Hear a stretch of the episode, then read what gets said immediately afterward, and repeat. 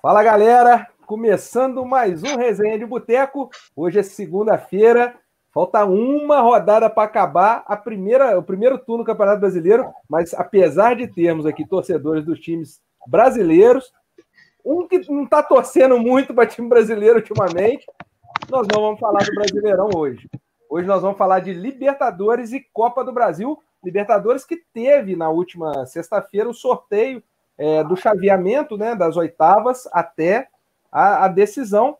E a Copa do Brasil, apesar de já ter um classificado, na verdade a fase, teoricamente, começa na semana que vem, né, a próxima fase. Então vamos falar um pouquinho de, dessas duas competições, falar dos favoritos, falar do caminho de cada um até a, até a decisão ou não, né? Aproveito para pedir, aproveito para mandar, antes de mais nada, mandar um abraço para o Leonardo, que está assistindo a gente, que já me perguntou por que, que atrasou. Eu não vou falar que foi por causa do Douglas, mas tá tudo bem, ele vai entender. Todo mundo sabe que é sempre por causa do Douglas. e aproveitar para pedir a galera aí, pessoal que estiver assistindo, ou que for assistir depois na, na no, no YouTube, ou até mesmo ouvir no Spotify, né? Galera, assinar o canal lá no, no no YouTube, ativar o sininho, porque vem as novas atualizações, tem as entrevistas. Já falamos de tênis, o Alexandre esteve aqui com a gente, já falamos de, de, de, de Fórmula 1. Agora a gente está nessa vibe um pouco diferente de, de falar de um monte de coisa no mesmo, no mesmo dia, tentar aproveitar o, o resumão do, da semana e, e falar um pouquinho diferente do que a gente vê nos programas de televisão. É, não, a gente não quer fazer um linha de passe, um bem amigos, a gente quer fazer é uma resenha de boteco mesmo. Como tivesse nós quatro sentados num barzinho, tomando uma cerveja, batendo um papo e conversando do que a gente gosta, que é o esporte.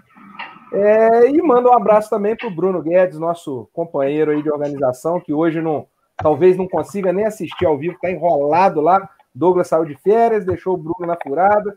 Ó, oh, que isso! tá lá, tá firme e forte lá trabalhando. Mas eu vou começar e eu, vou, eu, como eu sempre começo, apresentando por ordem alfabética e começo com ele, Alexandre Cossenza, que já esteve aqui com a gente falando de tênis, como, como eu disse. O Alexandre é especialista em tênis, né? É autor do blog Saque Volei, que fica no UOL. Mas hoje não vem falar nada de tênis, vem falar de futebol, vem falar do Flamengo. Bem-vindo, Alexandre. Prazer ter você aqui novamente com a gente. Ah, prazer, prazer meu, Luiz. Tudo bom, Douglas? Tudo bom, Mário?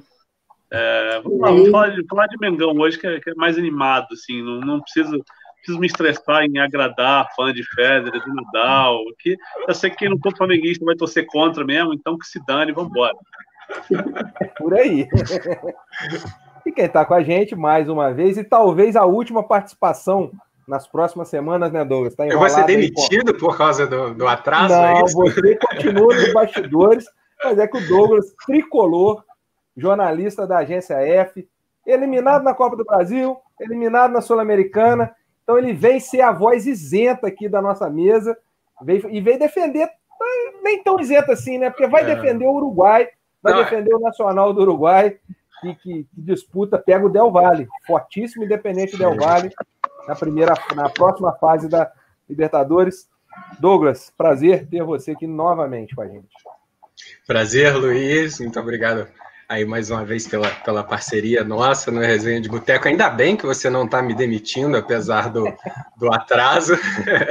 mas não, você tem razão, tô curtindo umas férias da F, mas ao mesmo tempo focado na, na faculdade de psicologia que eu estou fazendo aqui agora. Então, novembro vai ser um mês bem corrido, mas nem por causa disso a gente vai deixar de fazer o Resenha de Boteco. Teve também na semana passada o, o Resenha Entrevista, o pessoal está convidado a assistir a entrevista com Augusto Ambrogi. E, assim, lembrando, né, a gente foi pé quente de novo, né, né Luiz? É. Porque o Mantiqueira, que é o time treinado pelo Augusto Ambrogi, nosso convidado de semana passada, está indo bem lá na quarta divisão do campeonato paulista, mas hoje estamos aqui. Infelizmente, eu não posso usar a camisa do Fluminense, porque não está na Copa do Brasil. Libertadores nem se fala. Nem a Sul-Americana, né, que é uma Libertadores B, o Fluminense também já foi eliminado. Então, eu tive que me virar aqui, colocar o, o meu casaco do, do, Nacional, que, por sinal, é o, o último representante do Uruguai nessa Libertadores. Vamos conversar bastante, Luiz. É isso aí. É, e quem está com a gente também Mari Sequeto, jornalista, formada na Facom. O Douglas também formou na Facom, né, Douglas? Facom é, é, a Faculdade de Comunicação da UFJF, né, em Juiz de Fora. A Mari, que é uhum. servidora pública hoje da, da Prefeitura de Juiz de Fora, palmeirense fanática, viveu anos felizes, mas agora está naquela vai, não vai, o que, que vai ser do Palmeiras. Maris, e, e outra, hein, muito influente no Twitter, já, já segui lá, já estou vendo, sempre comentando, sempre participando. Mari, bem-vinda aqui na nossa mesa, vai ser um prazer bater esse papo aí contigo. Boa noite, Luiz. Boa noite, Douglas. Boa noite, Alexandre. Prazer é meu. Agradeço aí o convite.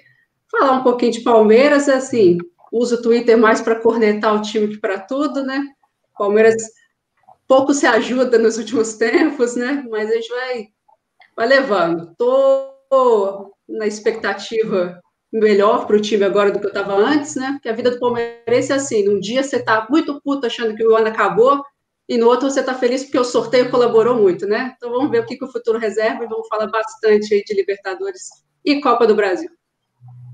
Pois é, o sorteio, como a Mari iniciou muito bem, deu uma força enorme para o Palmeiras nessa, nessa primeira primeira perna da, da do mata-mata, né? Até a semifinal, pelo menos. Mas eu quero começar com Douglas. Douglas, você está de fora você está no Uruguai, seu time não participa, então por isso que eu estou comentando que você é a voz isenta da mesa. É, eu queria saber de você, cara, é, apesar de, da pandemia, não está tendo público em estádio nem nada, é, acredito que você tenha, nem que seja virtualmente, relação com, com os uruguaios né, nesse momento. É, como é que é, cara, o sentimento deles com relação a Libertadores, a torcida? É, é igual aqui no Brasil.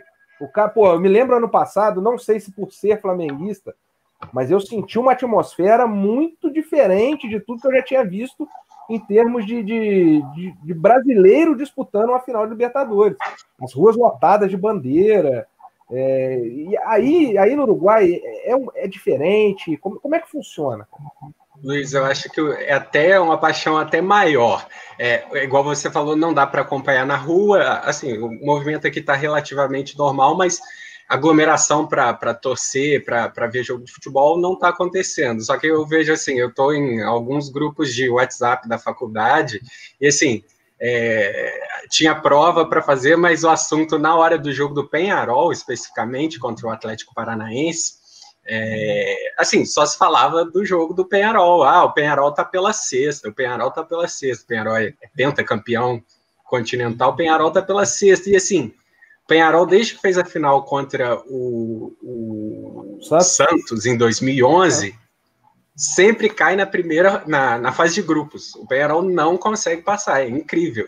E assim, saiu de uma maneira dramática o ano passado e para o flamenguista isso tá muito feliz, vivo ainda, muito bom. Porque né? no ano passado os dois times estavam na mesma chave e teve o um confronto direto aqui no Campeão del Siglo, que é o estádio novo do Penharol o Penharol precisava vencer, o Flamengo jogava pelo empate.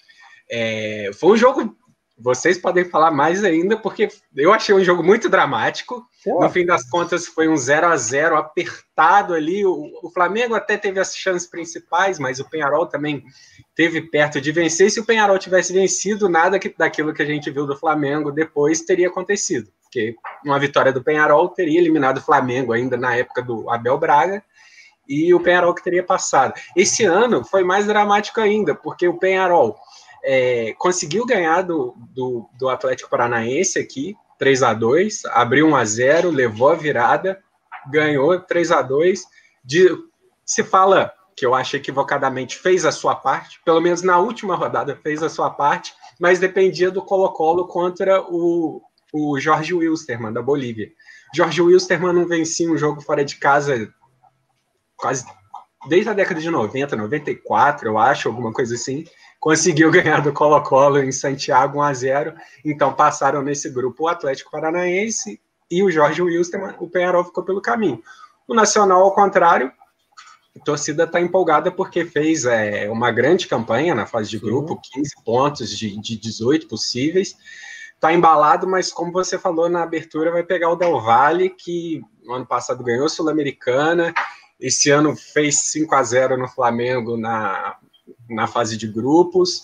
Então, assim, tem mostrado, tem mostrado um, um bom futebol. A, a, desde o ano passado, tanto é que o trabalho do treinador chamou a atenção do Palmeiras, foi um, a Mari até vai poder falar, um dos vários que o Palmeiras especulou desde a demissão do, do Vanderlei Luxemburgo. Então, assim, para o torcedor do Penharol, que é bastante apaixonado, infelizmente vai ter que de novo tentar acompanhar pela Sul-Americana, mas os torcedores do, do, Nacional acho que podem sim se empolgar, não longe de ser é, favorito, pintar entre os principais candidatos ao título, a gente até vai dar uma passada nisso, mas fez uma boa campanha, então por que não, né? O torcedor pode, pode ficar assim esperançoso. Eu quero saber do Alexandre, Alexandre, flamenguista como eu, e, e o Alexandre, antes da, da, Quando o Flamengo perde aquele jogo pro Del Valle de 5 a 0 e na sequência ele vence a partida seguinte contra o Barcelona, se eu não estou enganado, é, começou aquela situação assim: precisamos ficar em primeiro. O Flamengo precisa ficar em primeiro. Tem que ganhar as duas para ficar em primeiro, para ter vantagens. E nos meus grupos de, de flamenguistas é, é era praticamente unânime essa opinião. E, e eu defendia que não, não importava. Eu, a minha defesa era justamente essa. Tanto faz ficar em primeiro ou segundo. Eu né? também não ligo muito, não. É, eu queria saber de você a sua visão, porque esse ano nós não temos torcida no estádio, a final é em jogo único. Então, que diferença faz? É, você compactua com essa ideia de que precisava ficar em primeiro? Faz muita diferença? Não tem, não tem vantagem nenhuma, na, no meu entender. O que, que você pensa disso? É, eu acho que o problema, assim, seria pegar um jogo em altitude. Aí, beleza, é outro elemento mas falando de, de torcida e tal, eu acho que o Flamengo perde bastante, porque Maracanã, torcida cheia, a gente sabe como é que é o Maracanã, sim, sim. do jeito que é. Mas olhando o caminho do Flamengo na Libertadores, como, como se desenhou, quer dizer, imaginando que né, vá, vá à frente, não é ruim. É, né, um jogo na Argentina com o Racing que seria chatíssimo, e depois, não sei, pode vir aí, como o flamenguista, a gente gosta de lembrar, né? Que pode, pode acontecer de pegar o Inter nas quartas e o Grêmio na semi de novo. Então, e são, são outros dois jogos duríssimos com torcida contra. E a gente vê a diferença que é jogar com o Inter, que é um time muito organizado, um time ótimo, mas não tem a torcida ali. Então, é, é diferente. Não tem muita essa coisa.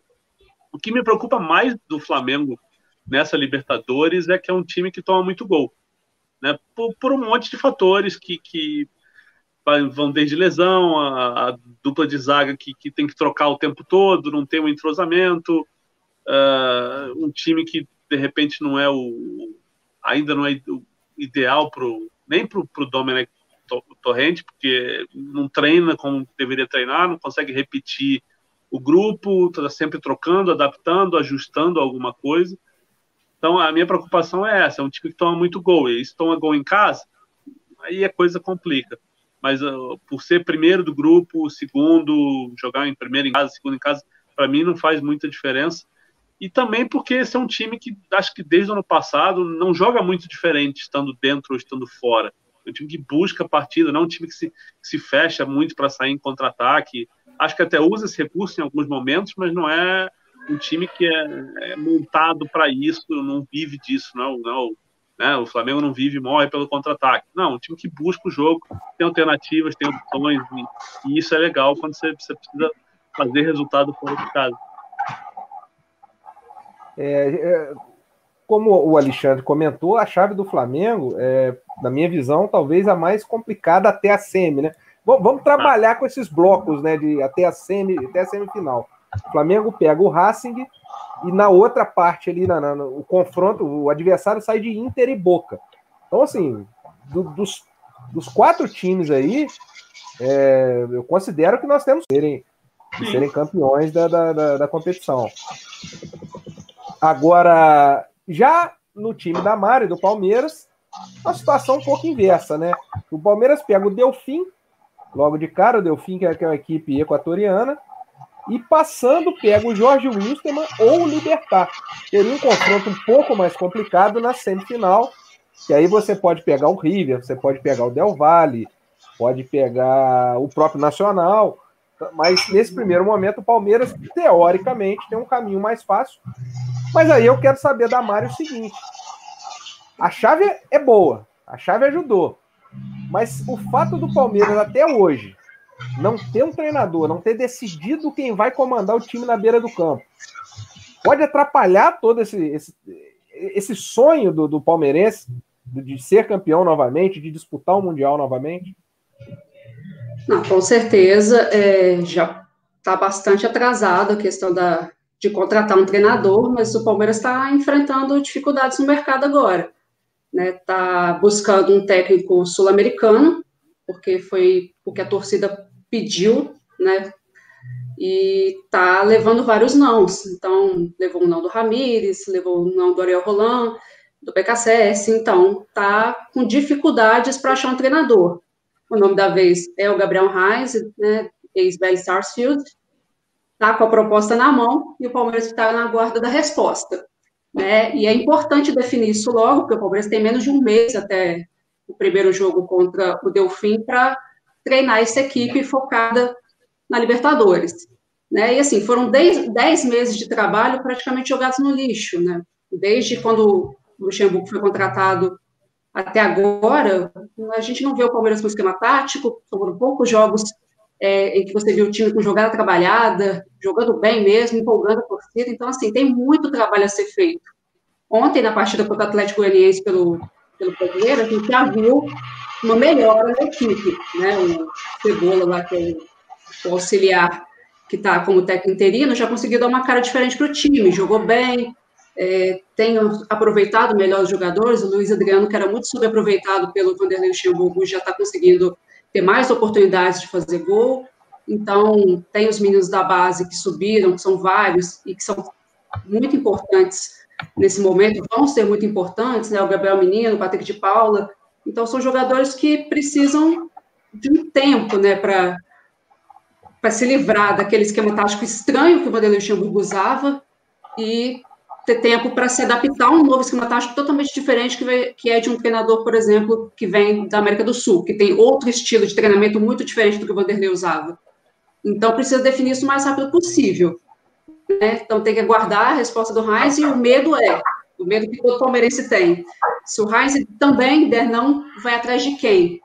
Aí eu acredito que o Palmeiras vai se voltar novamente para o mercado brasileiro no desespero, e aí sobram Abel Braga, Guto Ferreira, e é bastante preocupante, né? Porque assim, a chave ajudou muito. É, o Palmeiras tem uma chave não só na Libertadores fácil, mas pega o RB Bragantino na Copa do Brasil, que não é um Exato. adversário difícil. Então, assim, dá para avançar na Copa do Brasil e dá para chegar até a semifinal da Libertadores trabalhando bem. Não é um caminho difícil, mas precisa definir a questão do técnico imediatamente. E o Palmeiras Luiz. tem uma vantagem. Pode, pode falar, Douglas, por favor. Não, é só assim, eu acho a, a, contratação do Vanderlei Luxemburgo, né, Mário, foi completamente descabida. Assim, o, o Bruno fala muito isso. O, o, Bruno, nosso parceiro aqui no, no Resenha de Boteco, ele é vascaíno, e ele fala que assim, o Luxemburgo enganou bem no Vasco, porque assim, ele era muito bom de vestiário, mas assim, o time não tinha nenhum padrão. É, e como o Palmeiras também na mão dele não teve padrão, a, o mérito dele foi conseguir motivar um, um elenco mediano para baixo, no caso do Vasco, e aí encheu os olhos do, da diretoria do Palmeiras. Assim, o Palmeiras, pô, não tá gastando qu tanto quanto já gastou, mas ainda gasta bem. Tinha bala para ir buscar, né, Mário? Um, um outro treinador melhor para não se arrepender no meio da temporada, né?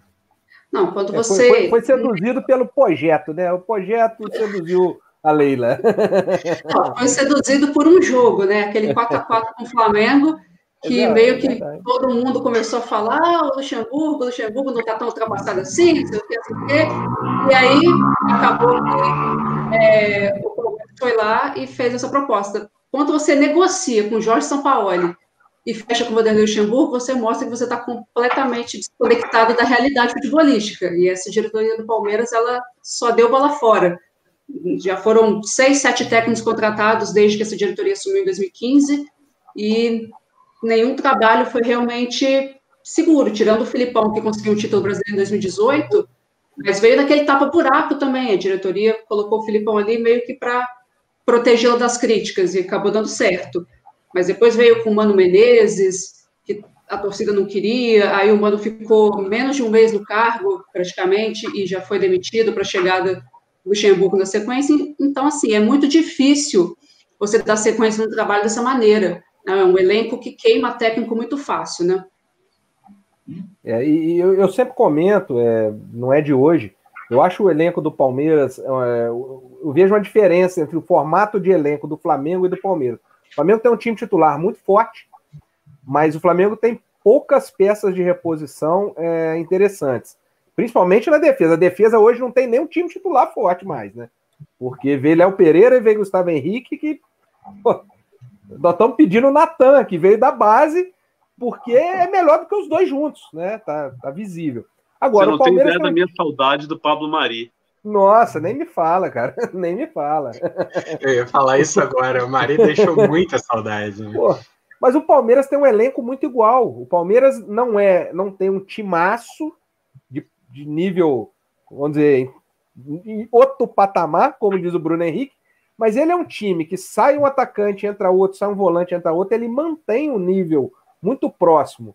É, e acho que isso foi o diferencial é, nos anos aí que o Palmeiras vem disputando o título. Porque o Campeonato Brasileiro, esse ano, então, com o campeonato com rodada atrás de rodada, deveria estar tá fazendo muito mais diferença. É, porque você poupa um e mantém o nível do time, né? É, mais ou menos, né? Por exemplo, a zaga do Palmeiras já não tem mais tantas opções. Quando o Gustavo Gomes foi para a seleção paraguaia para disputar as eliminatórias, o Luan não estava jogando e o Palmeiras ficou sem zagueiro. O Luan estava suspenso é, e o Palmeiras ficou sem zagueiro reserva para colocar, teve que subir um da base para fazer a dupla com o Felipe Melo.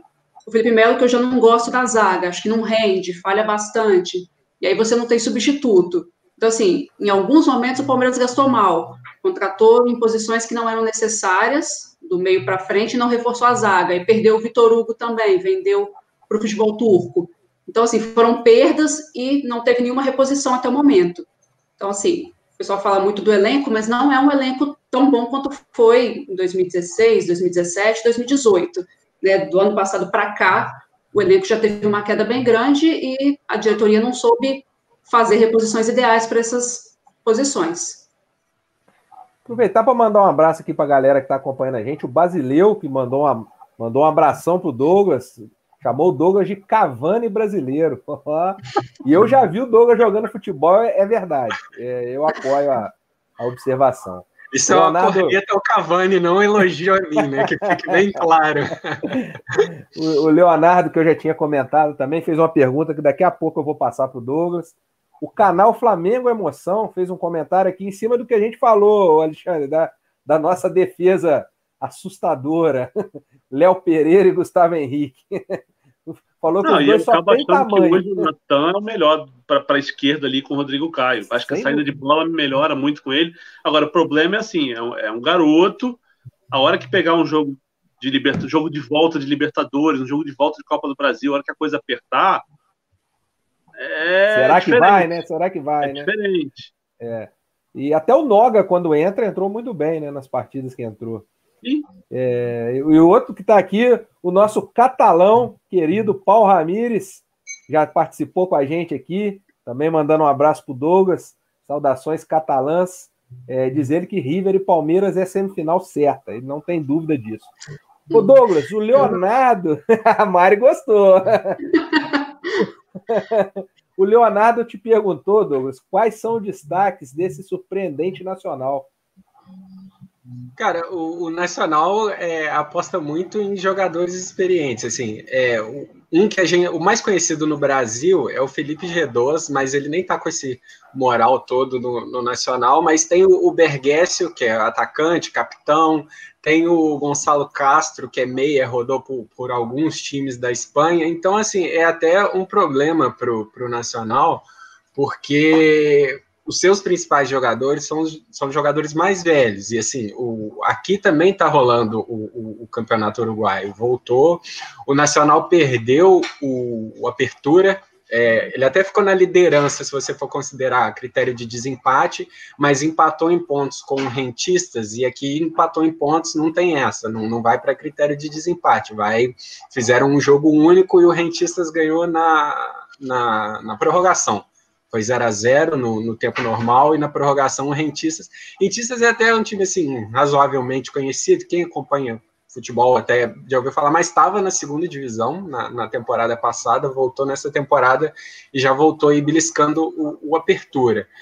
Então, assim, o Nacional, apesar da boa campanha que fez na primeira fase, assim, não, não dá para colocar no, na primeira prateleira ali. Assim, na minha visão, é, é Flamengo, é, é, Inter, Boca e River sempre estão, e o River continua com, com, com um time muito bom. E assim, e o Palmeiras para mim é uma incógnita, incógnita, ainda não consigo colocar ele nessa primeira prateleira pela bagunça que tem sido essa temporada. Só que, assim, deu a sorte, já na, na, na fase de grupos, deu sorte de pegar um, um, grupo mais tranquilo, e agora o chaveamento do mata-mata também foi tranquilo. Então, talvez aí é, oitavas e quartas é um, é um tempo para se organizar. A gente precisa lembrar que, que as oitavas da Libertadores não começam agora nessa semana. Oitavas da Libertadores só no final de novembro. Então, tem aí mais ou menos um mês para ajeitar a casa em compensação, quem está com a casa mais ajeitada, às vezes o Flamengo, o Inter, é um tempo também de,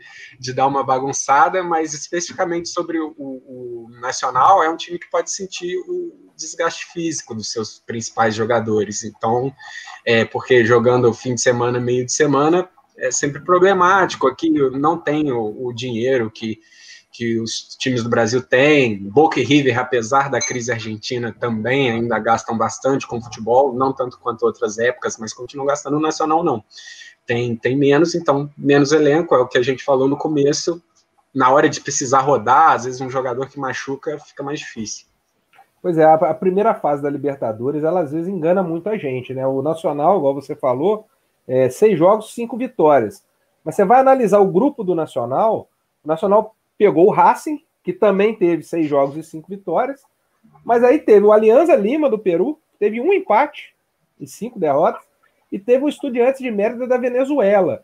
Então era um grupo teoricamente bem fraco, né? Um grupo que era um grupo né, muito diferente de Grêmio, Inter, Universidade Católica e América de Cali.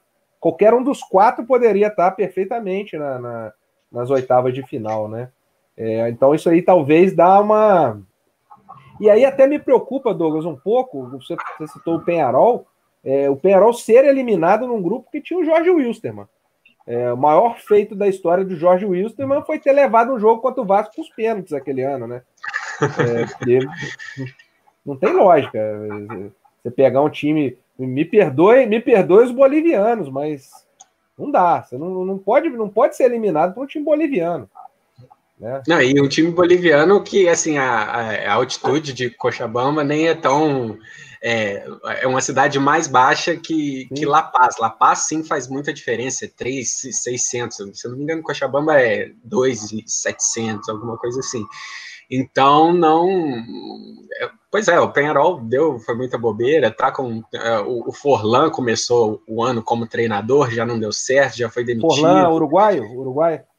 O, é, sim, o ex-atacante da. É, sim, foi, é, o, o, o, bola de ouro da, da Copa do Mundo Copa, de 2010, tá. sim, formava aquele trio de ataque ótimo com, com o Soares e o Cavani. Ele começou a carreira de treinador agora neste ano, mas já foi demitido. Então, o Penharol tá, tá tentando ajeitar a casa para quem sabe. O Penharol tem sido, pelo menos nos últimos anos, o, o, time do ano que vem. Ah, não, no ano que vem vai estar tá melhor, no ano que vem vai estar tá melhor. Por enquanto, esperar. Ô, Alexandre, o Márcio até faz uma pergunta aqui, eu vou emendar com outra. O Márcio hum. pergunta se, se como é que volta com o Gabigol com essa fase que o Pedro está vivendo.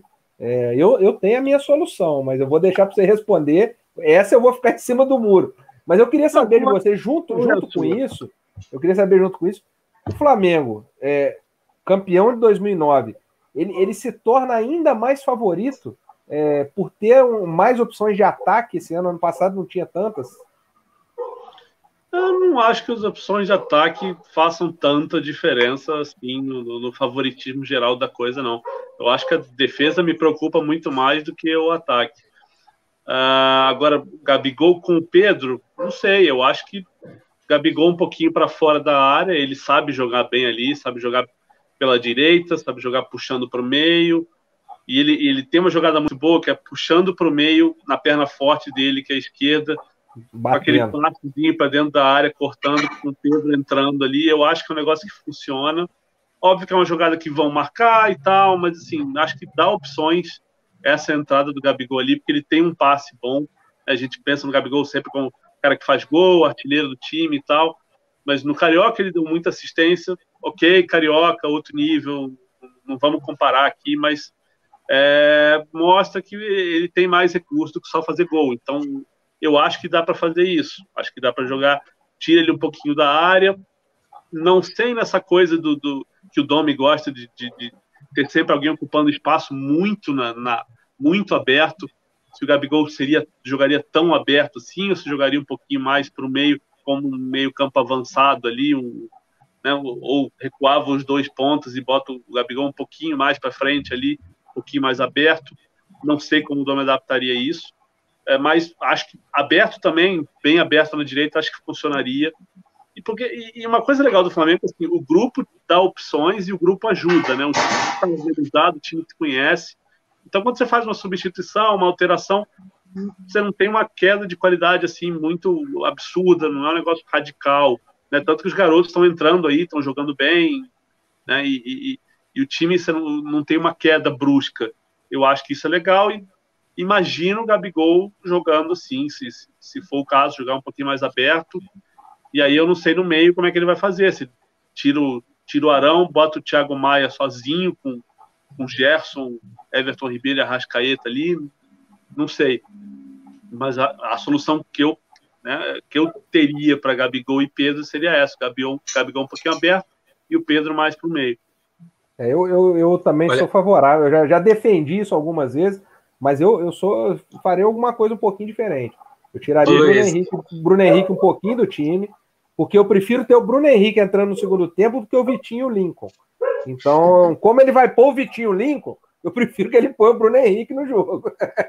Luiz, longe de mim, longe de mim, ó, deixar bem claro, não é o meu caso, mas assim, para quem quer secar o Flamengo, desde o começo do ano já tem sido dito que assim, a esperança é o Flamengo perder para o próprio Flamengo. O Flamengo é o melhor time, se não tem o um melhor elenco, está muito perto disso, mas assim, time titular bem à frente.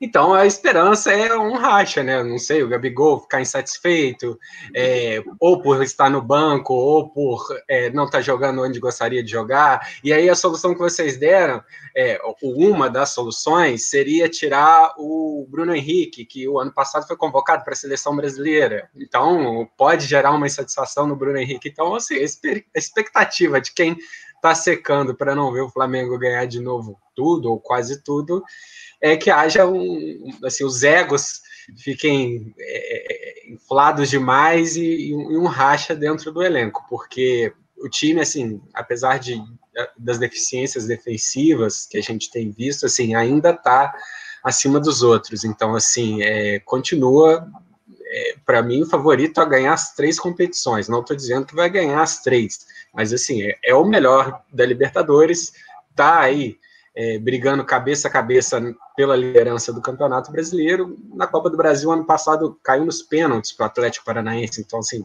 um detalhe. Tem chance também de, além das duas competições que ganhou no passado, ainda brigar pela Copa do Brasil também. Ele caiu para o Atlético Paranaense no jogo que eu pedi a cabeça do Jesus. É, e aí, como é que são as coisas, né? É, a, gente, a gente não entende eu, por exemplo, eu ficava assim, pô, não é possível. Você tá ganhando de 1 a 0 dentro de casa, tá classificando, faltando 20 minutos, fecha a casinha e não deixa ninguém entrar. O Jesus pôs o time para frente para fazer o segundo. E aí o Flamengo perdeu, foi eliminado. Eu fiquei muito revoltado aquele dia. Esse cara tem que cair, esse cara não tem que vir pro Brasil. Já tá caído. Me arrependi, me arrependi muito, né? É, mas, ô, ô, Mari, a gente falou do Inter. É, o Inter está nas três frentes: Copa do Brasil, Libertadores. É, na Libertadores até passou um pouquinho ali, um, um apertinho, né? É, até porque o Inter não estava conseguindo ganhar do Grêmio de jeito nenhum. Fez um ponto no, no, É, fez um ponto de, de, seis né, possíveis. E por muito pouco não rodou, é, tanto com a Universidade Católica quanto a América de Cali. É, você acha que o Inter tem time para disputar as três frentes? Acho que o Inter consegue chegar. O, o fato de estar nas três e não ter um elenco muito forte pode fazer com que o Inter perca todas. É complicado, assim, porque chega uma hora com jogos em sequência que você acaba tendo que priorizar uma competição, senão você desgasta todo o seu elenco e pode perder alguém por lesão. Então, chega um momento que você vai ter que priorizar alguma coisa, sempre acontece. E o Inter, como líder do brasileiro, acho que vai dar preferência ao Campeonato Brasileiro, até porque não ganha há muito tempo. Então, é assim, é uma competição que eu acho que a torcida quer voltar a vencer e que o Inter tem chances realmente de, de ser campeão. Mas, assim, eu não me iludo muito com essa campanha ruim do Inter na, na Libertadores, não. Acho que tem time para brigar, pegou um adversário difícil, fez a terceira pior campanha e acabou sendo premiado com um adversário complicado, que é o Boca. É, é sempre difícil jogar com Boca Juniors na Libertadores, é uma equipe que conhece, mas a vantagem que o Inter tem dessa vez é que não vai ter torcida na bomboneira para fazer aquela pressão, vai jogar com o estádio vazio, e tem o Cudê, que conhece bastante né, o futebol argentino, conhece o Boca, e pode isso facilitar para a equipe. Eu acho que o Inter vai ficar dividido entre brasileiro e Libertadores e vai deixar a Copa do Brasil um pouco de lado. Né? Acredito que se tiver que escolher entre as competições, vai priorizar o brasileiro e a Libertadores. Ninguém deixa a Libertadores de lado. A verdade é essa. Se chegar lá no momento que tiver que colocar time titular na Libertadores, você vai colocar time titular na Libertadores. Né? Então, assim, acho que se tiver que escolher mais para frente, vai priorizar essas duas competições e o que der para colocar na Copa do Brasil, vai colocar. Não tem um elenco extenso, não tem muitas opções para substituir. Quando o Galhardo sai do time, faz muita falta, né? Então, assim, não tem esse elenco para brigar nas três frentes, não. Então, acho que vai chegar um momento que vai ter que priorizar uma competição. Agora, Estamos Mari... com isso. a, a, Mari, a Mari fez uma observação aqui e agora me bateu essa, no, no, enquanto ela falava, eu fiquei pensando é, a questão da torcida né, no estádio. Eu não sei se, ele, se, se, a Comembol definiu alguma coisa a respeito. Vocês podem me, me ajudar nisso aí, se alguém souber. É, porque tem a questão do público em cada um dos países. Né? O Brasil não está liberado público, a Argentina não. Mas e se nesse meio tempo a Argentina libera público e o Brasil não?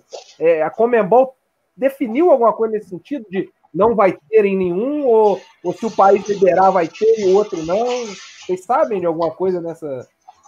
Luiz, a Comebol trabalha com fator surpresa. Então, assim, é. Ah, vai ter sentido, torcida. Né? É, pois é, faz parte da emoção. Sim, faz parte da emoção das competições. Mas, assim, não, a princípio, não. É, é isso, não, não tá, tá definido neste momento que não tem, não tem torcida, em, em lugar algum. Mas, e assim, o que seria mais sensato até, porque se trata de uma competição internacional. Então, assim, você tem que partir da situação pior. Então, assim, se, se um país tiver com, com o vírus mais controlado, mas, de, sei lá, de, de, agora são seis países, que, se eu não me engano, que ainda estão envolvidos na Libertadores. Se um tiver muito mal, não faz sentido você, você deixar, porque, primeiro que aí esportivamente seria injusto, porque um time jogar com torcida. Até teve essa discussão no, no, no, brasileiro também, porque queriam liberar o público no Rio de Janeiro, só que aí os outros, os outros.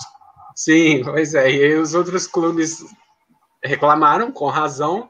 Então, assim, é, definição por parte da Comembol, não espere.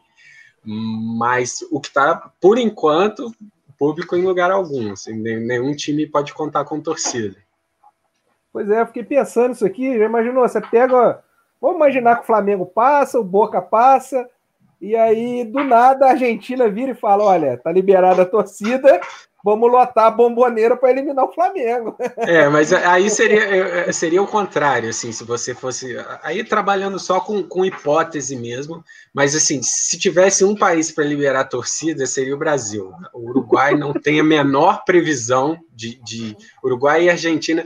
A Argentina está numa situação bem difícil. nas últimas semanas, o, o, vírus se espalhou pelo. Antes estava mais concentrado na, na, na, província de Buenos Aires, agora está espalhado por todo o território nacional.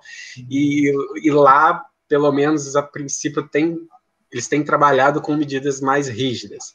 É, aqui no Uruguai é a mesma coisa. É, outro dia eu estava conversando não sei se era com uma colega de faculdade, não, era com uma, com uma vendedora. A vendedora é estarrecida porque tinha um, é, tinham quatro jogadores do Atlético Paranaense que deram positivo é, em teste de coronavírus, e mesmo assim aconteceu o jogo Penharol e Atlético Paranaense. Não sabe ela como é que é o campeonato brasileiro, é, assim, como é que tá. É, assim, até toda a situação que teve do Flamengo no, no Equador também. Então, assim, é, aqui é, as medidas são mais rígidas. Então, é, eu imagino que para poder voltar com o público, eles precisam torcer para o Nacional ser eliminado, porque se o Nacional ainda estiver no páreo, muito difícil que consigam colocar torcedor no estádio. É, e, e, a avaliação, Alexandre, da, das chances de Santos, Atlético Paranaense e Grêmio? O que, que, você acha, cara? Você acha que, que o Atlético Paranaense pega o River Plate logo de cara? O Santos pega LDU, também complicadíssimo. O Grêmio pega o Guarani do Paraguai. Você acha que tem condição de, de, dessas três equipes avançarem? Qual que você acha que chega mais longe, ou que pode chegar mais longe, né? Nenhum dos três nenhum dos três times assim pelo que eu vi no brasileiro me encanta. É, o Grêmio desse ano eu não sei o que acontece no, nos Grenais mas assim é um time que não, não sei. Não sei se foi só a saída do, do, do Cebolinha não sei se o, se o Renato perdeu a mão ali alguma coisa desandou muito no Grêmio. O Santos é um time que é, para mim é imprevisível. Pode ser aquele time que vai, vai acertar, vai encaixar tudo num jogo, vai fazer três gols, vai errar tudo, vai levar três. Eu não vejo tanto, tanto assim, mas assim, dos jogos que eu vi, eu vi uma oscilação muito grande. E o Atlético Paranaense, acho que é o que eu menos vi dos três times. Não tenho visto grandes resultados, não tem, inclusive é, vai pegar o Flamengo na Copa do Brasil, né? Tô, tô otimista para esse confronto até que o gramado deles hoje ajuda o Flamengo. É melhor pegar um gramado desse do que, do que o Maracanã hoje em dia. E não sei, é River, né? Difícil. Complicado mesmo. Ô Douglas, entre os estrangeiros, é, Boca, River, Del Valle, quem, quem você acha que, que chega? Quem é, tudo caminha para uma decisão aí, como a gente falou, um, um River e Palmeiras né, na semifinal, e, e alguém contra alguém, porque na chave do Flamengo ali são dois jogos complicados, e na chave do Grêmio e Santos também dois jogos complicados, porém nivelado por baixo, no meu entender. É, você acha que qual deles aí pode chegar mais longe ou ser campeão? Só antes de falar dos times estrangeiros, é sobre o Grêmio, um, um amigo meu, Daniel, estava conversando com ele sobre o Grêmio, torcedor fanático do Grêmio conversando com ele antes da, aqui do Resenha de Boteco, ele colocou que o Renato Gaúcho está sendo teimoso, assim, ele vem apostando em fórmulas que deram certo nos últimos anos, mas que agora já, já não dá. Até a contratação do, do Thiago Neves foi uma coisa assim bem, bem louca, e ele é um exemplo que ele deu de, de teimosia, é porque o, o Renato, segundo ele, está tentando repetir uma fórmula que deu certo em 2017, né? Que foi ele confiava muito no Ramiro, chegou a usar até o Ramiro como ponta direita, e hoje em dia ele quer que o Tassiano, jogador também lá da, revelado no Grêmio, seja o novo Ramiro e não está dando certo, e ele não tem buscado alternativas. Então, imagino que a relação com do, do, do Renato com o Grêmio esteja ficando desgastada, porque assim, é, o que deu certo num ano não é nada garantido que, que dê certo neste ano. E aí é o que eu falei, Thiago Neves levou também Robinho, assim, jogadores que, que foram mal no, no Cruzeiro.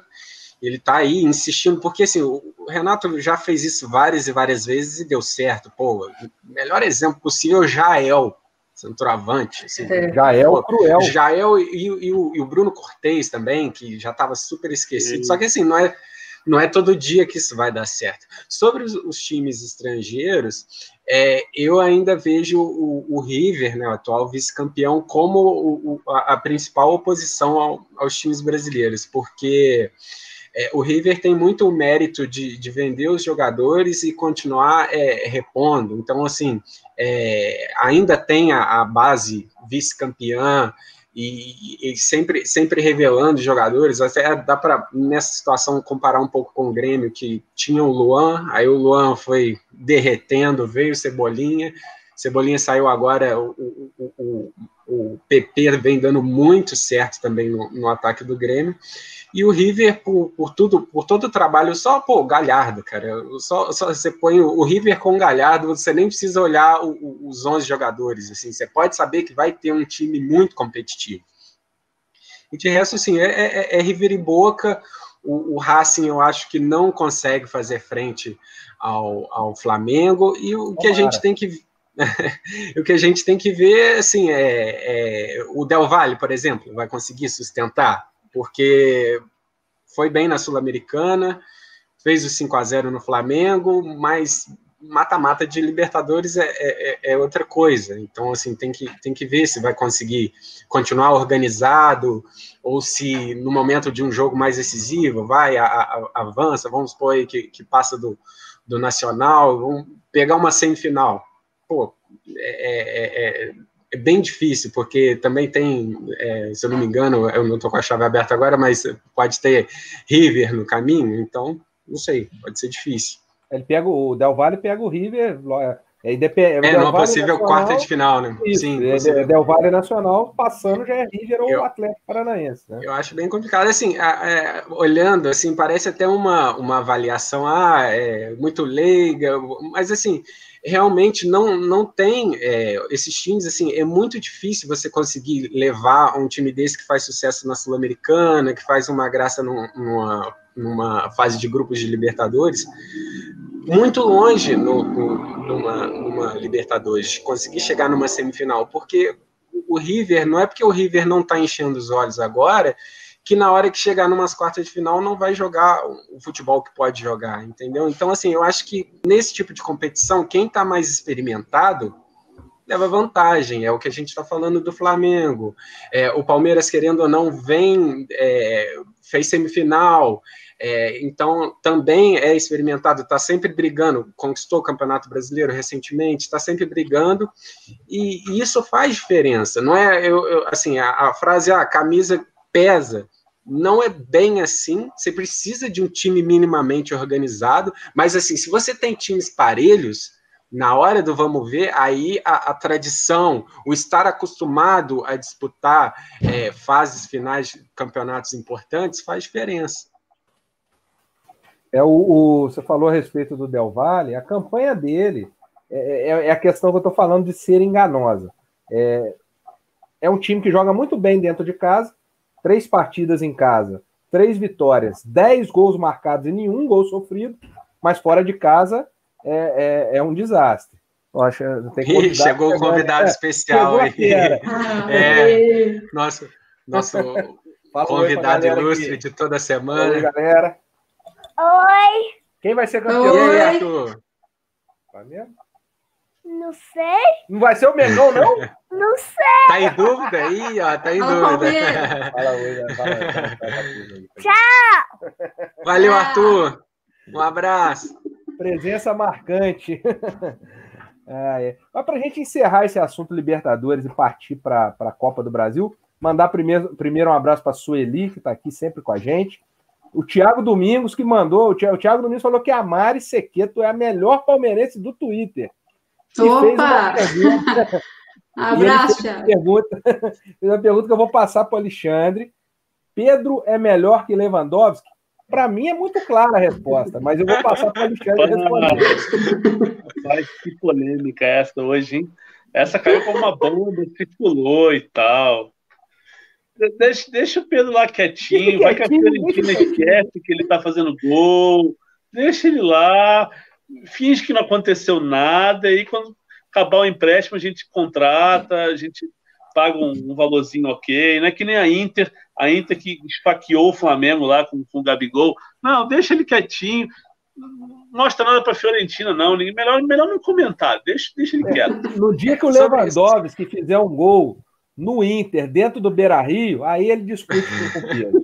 Sobre Pedro e Lewandowski e tudo mais, a gente tem que falar do Batistuta, porque assim, a Fiorentina deve ter até hoje o Batistuta em plena forma, porque para prescindir de um jogador como é verdade, Pedro, pô, que faz gol de tudo quanto é jeito, e assim, é um senso de posicionamento muito bom e tem técnica também. Ele não é simplesmente o centroavante de finalização.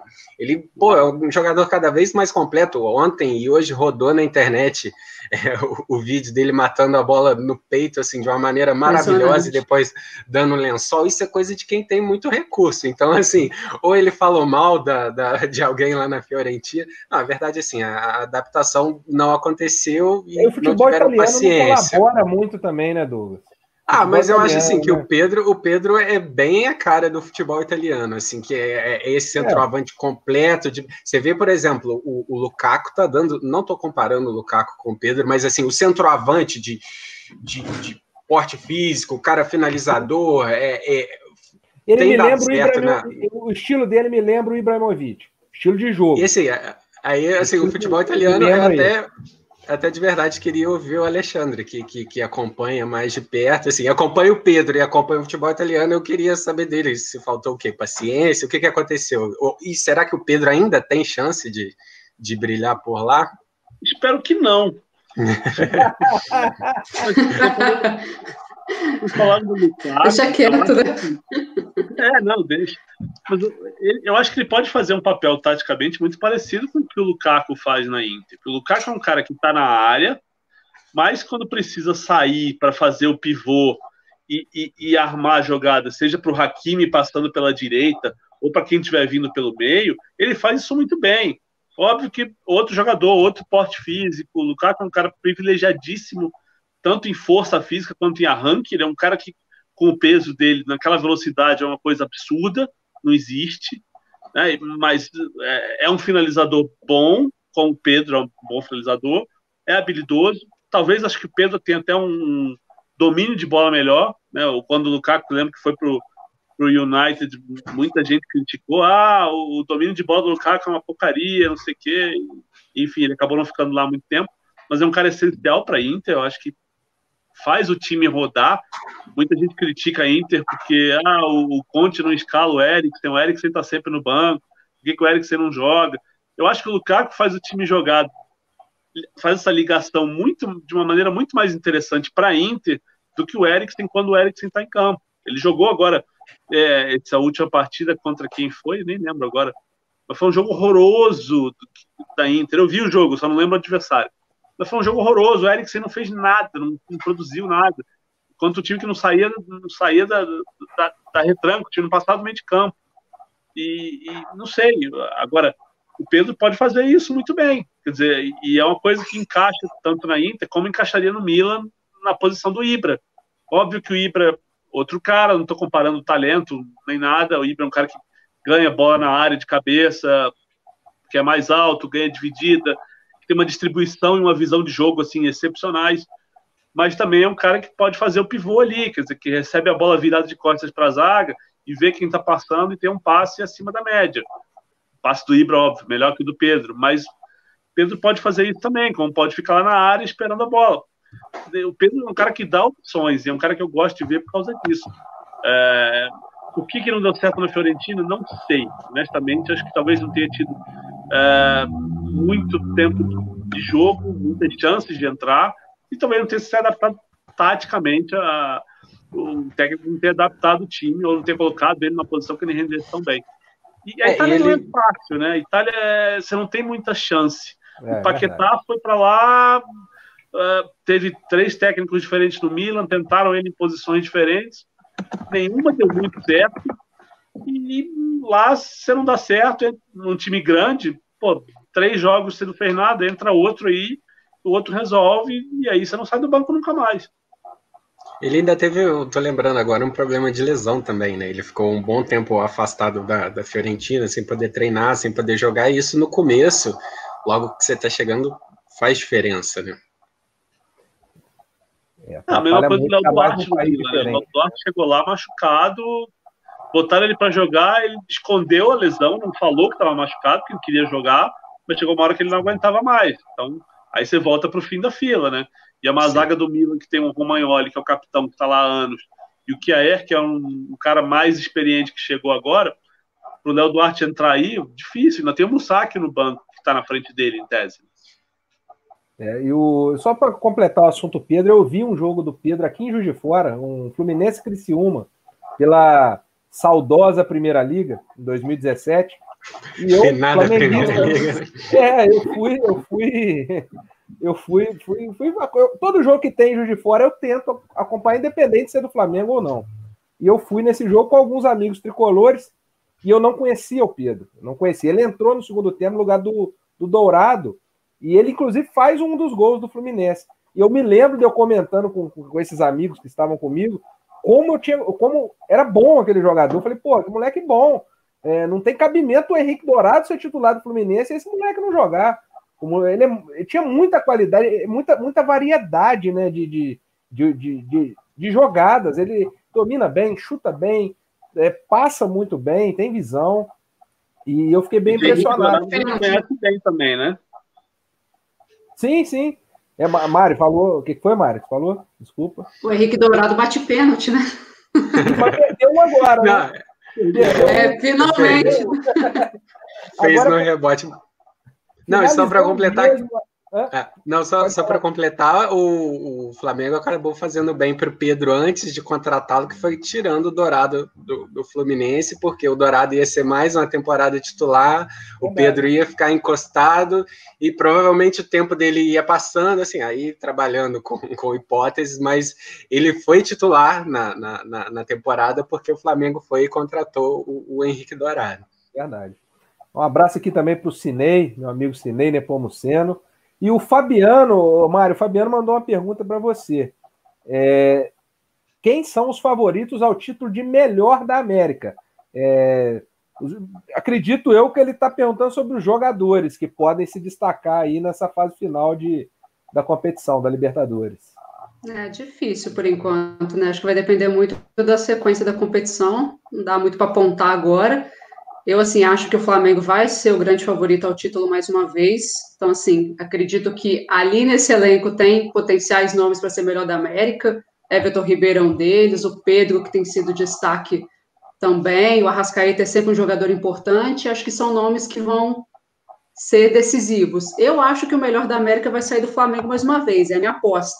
Se vai ser o título, não sei, mas acho que o melhor da América tem grande chance de sair do Flamengo mas geralmente sai do campeão, né? Então, vamos verificar é, a sequência. Eu espero que não seja nem o Diego Alves e nem o Neneca, porque eu não aguento mais sofrer com esses dois segurando bola lá atrás.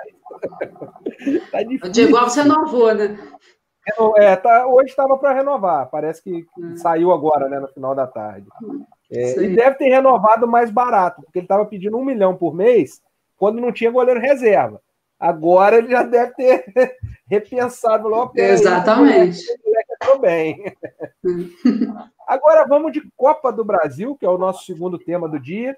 É, o sorteio foi no, no, início de outubro, os jogos da, das oitavas de final, e nós já temos inclusive um confronto, um, um, um classificado decidido, porque em virtude dos jogos final do Campeonato Cearense, é, Sul-Americana, e toda essa nossa organização do futebol brasileiro, né, que, que nos comove a cada dia, sempre muito organizado, time com 18 jogos, outros com 15, e vai acabar o turno e a gente não sabe quem foi o campeão do turno. É, São Paulo e Fortaleza, Fortaleza já se enfrentaram. Primeiro jogo lá no Ceará, 3 a 3 Segundo jogo ontem, em São Paulo, 2 a 2 e nos pênaltis o São Paulo venceu por 10 a 9. Só um pênalti desperdiçado, que foi o décimo pênalti do Fortaleza. Deve ter sido, felizmente eu não torço para nenhum dos dois, porque deve ter sido emoção, é, a flor da pele. Ninguém perdia, todo mundo acertando. E eu começo com a Mari, que na minha concepção, mais uma vez, tem um caminho facilitado nesse primeiro momento. É, Red Bull, Bragantino, não sei, acho que Tá, tá tranquilo para o Palmeiras essa primeira etapa aí, da, essa primeira participação na Copa do Brasil desse ano, Mário?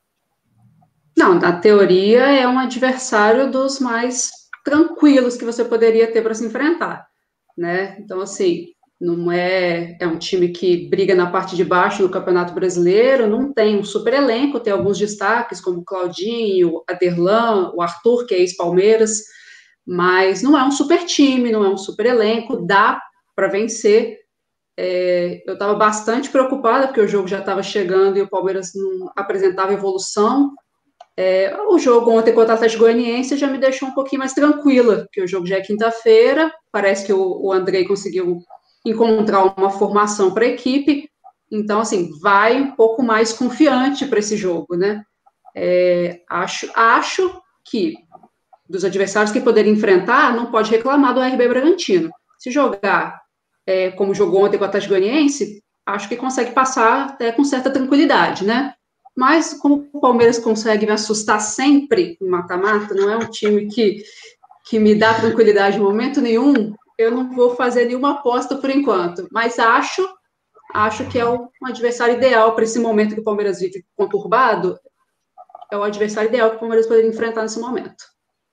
Eu me lembrei, a Mari, a Mari falando do mata-mata, eu me lembrei de 1999, é, Flamengo e Palmeiras, Copa do Brasil e Mercosul, foram quatro jogaços. E o Flamengo ganha Mercosul, Palmeiras passa na Copa do Brasil. Pô, foram quatro jogos assim de altíssimo nível. Fala, Douglas. O, o comentário da Mari me lembrou um comentário do Bruno Ribeiro, o, o Bruninho, é, de Juiz de Fora também, da, da Faculdade de Comunicação, já participou aqui do Resenha de Boteco algumas vezes. Ele falou, ele é botafoguense.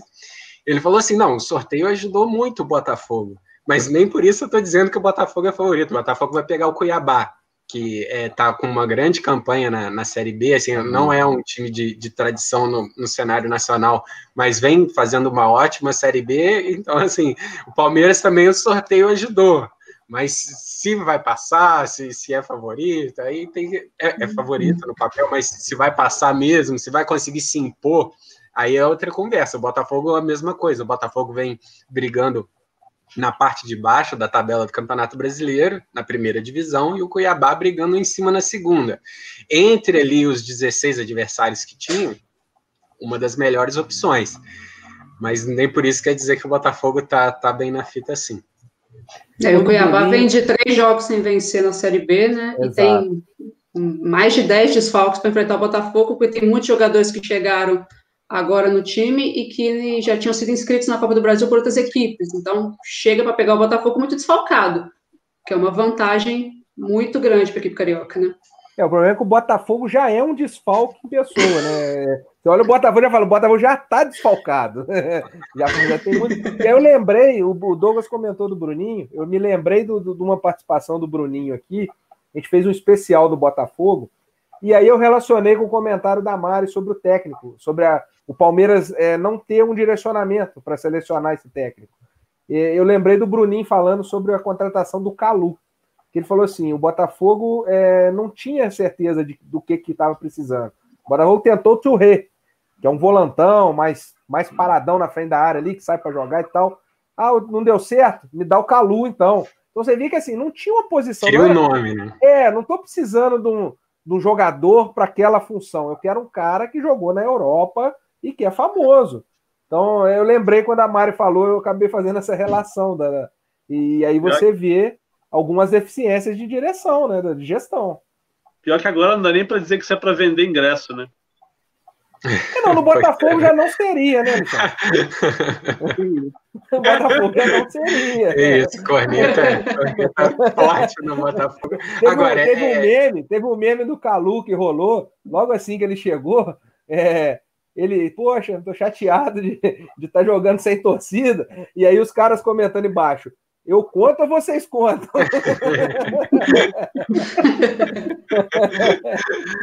Agora, a, a Copa do Brasil ficou mais interessante agora porque desde quando é, mudou o formato, é, as primeiras fases em jogo único e tal, é, ia funilando de uma tal maneira que só cinco times que lá no começo é, que estavam no, no, campeonato desde o começo chegavam até as oitavas de final, porque aí tem a vaga garantida da, do pessoal da Libertadores, do campeão da Série B e tal. Só que agora esse ano é, acabou a, acabaram os cabeças de chave, por exemplo, Flamengo e Atlético Paranaense, que estão os dois na, na, na Libertadores, estão se enfrentando. Isso deixa o campeonato melhor, mais atraente, porque assim, o que a gente espera da Copa do Brasil, é, claro, lá no final a gente quer ver o bom futebol e tal, só que assim, no começo, pelo menos, a gente quer ver a zebra, né? Quer, quer a surpresa, quer, sei lá, apesar de ter. É, pois é, apesar de ter machucado tanto tricolores quanto flamenguistas, mas a gente quer, quer ver Paulista e, e Santo André, essas coisas assim. Quero não, é, quero surpresa. não. não quando é no time da gente, né? Mas quando é o time dos outros, pô, todo mundo se divertiu com a eliminação do, do Atlético Mineiro, por exemplo. É, time semi-amador, então, assim, agora poderia estar tá fazendo poderia ser um dos favoritos agora se tivesse chegado nas oitavas de final. A gente poderia estar tá falando aqui, ah, o Atlético do São Paulo, Atlético do São Paulo. Não é o caso, está eliminado.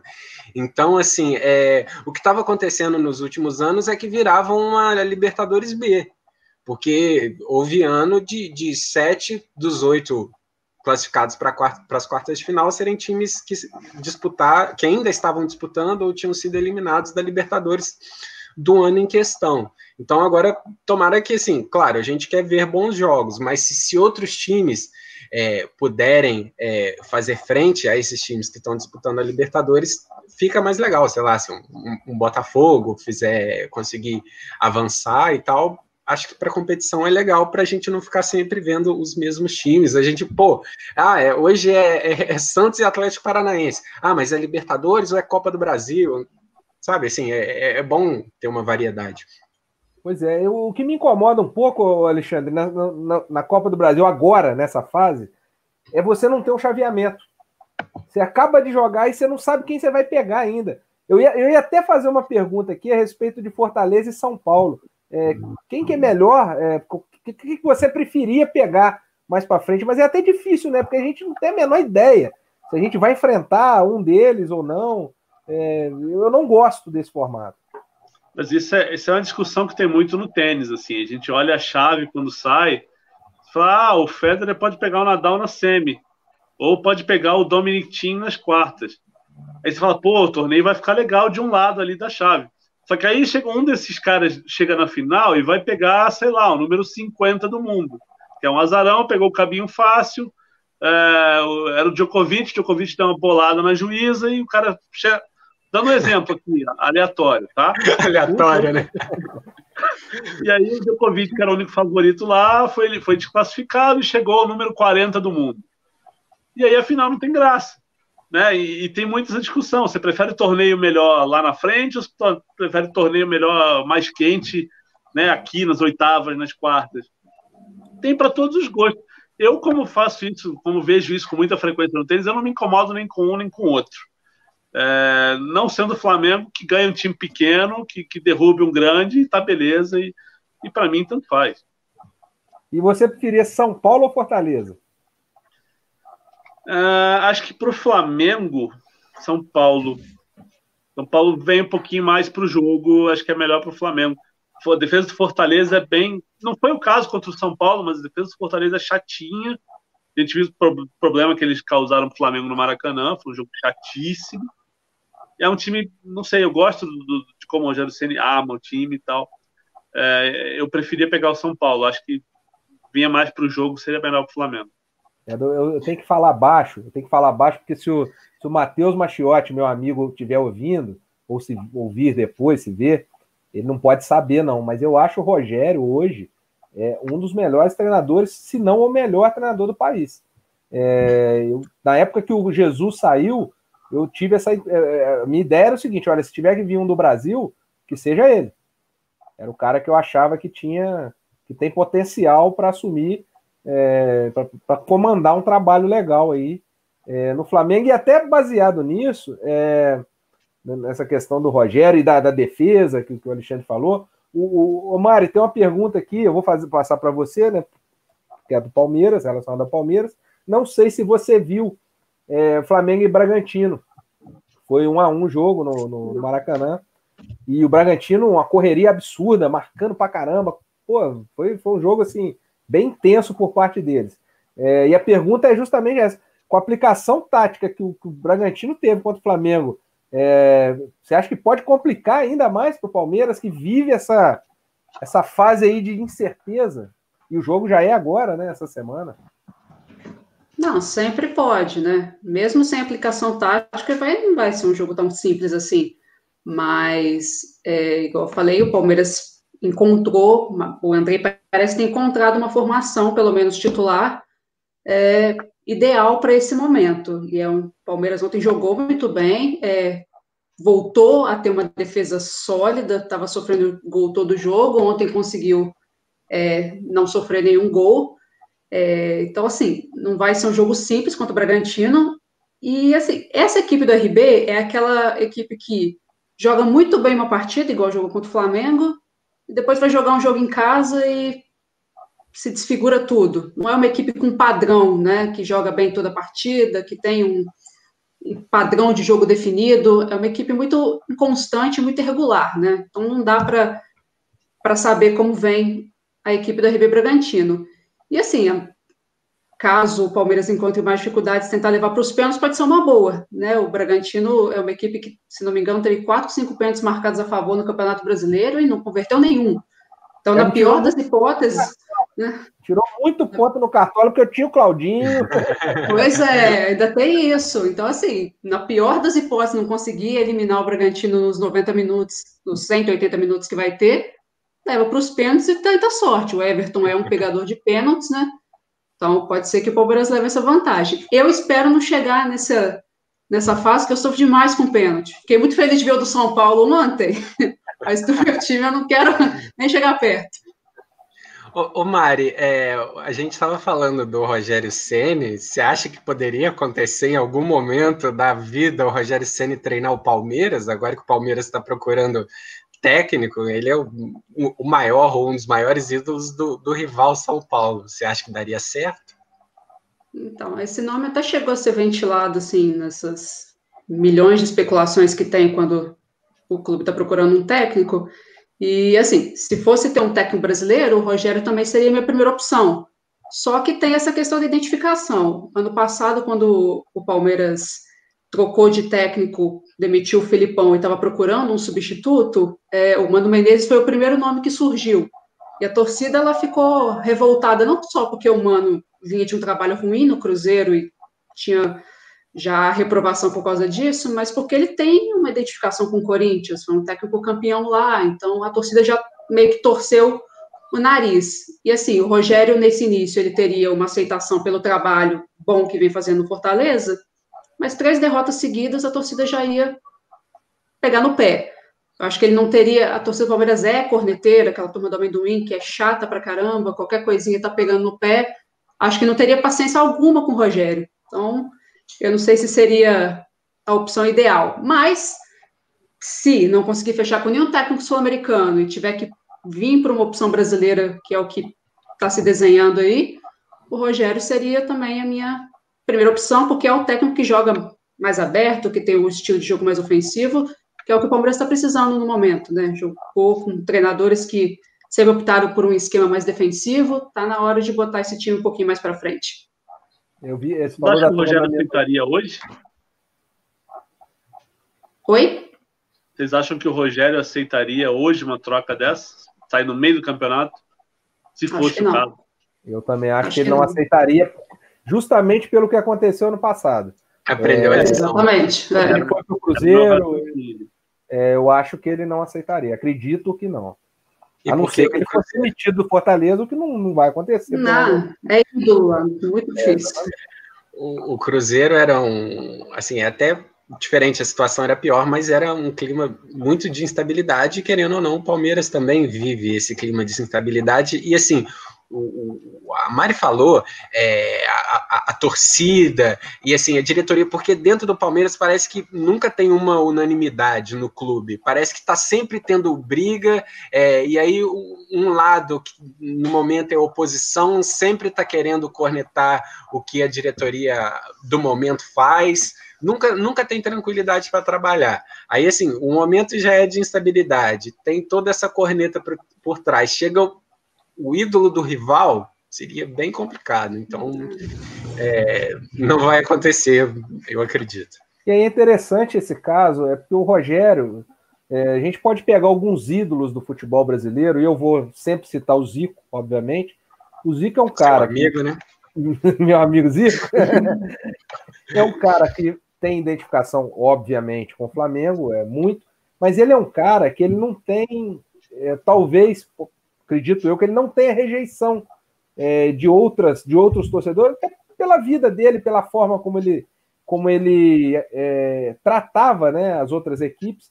O Rogério eu já acho que é diferente, porque a forma como. Não estou nem dizendo que ele é um cara.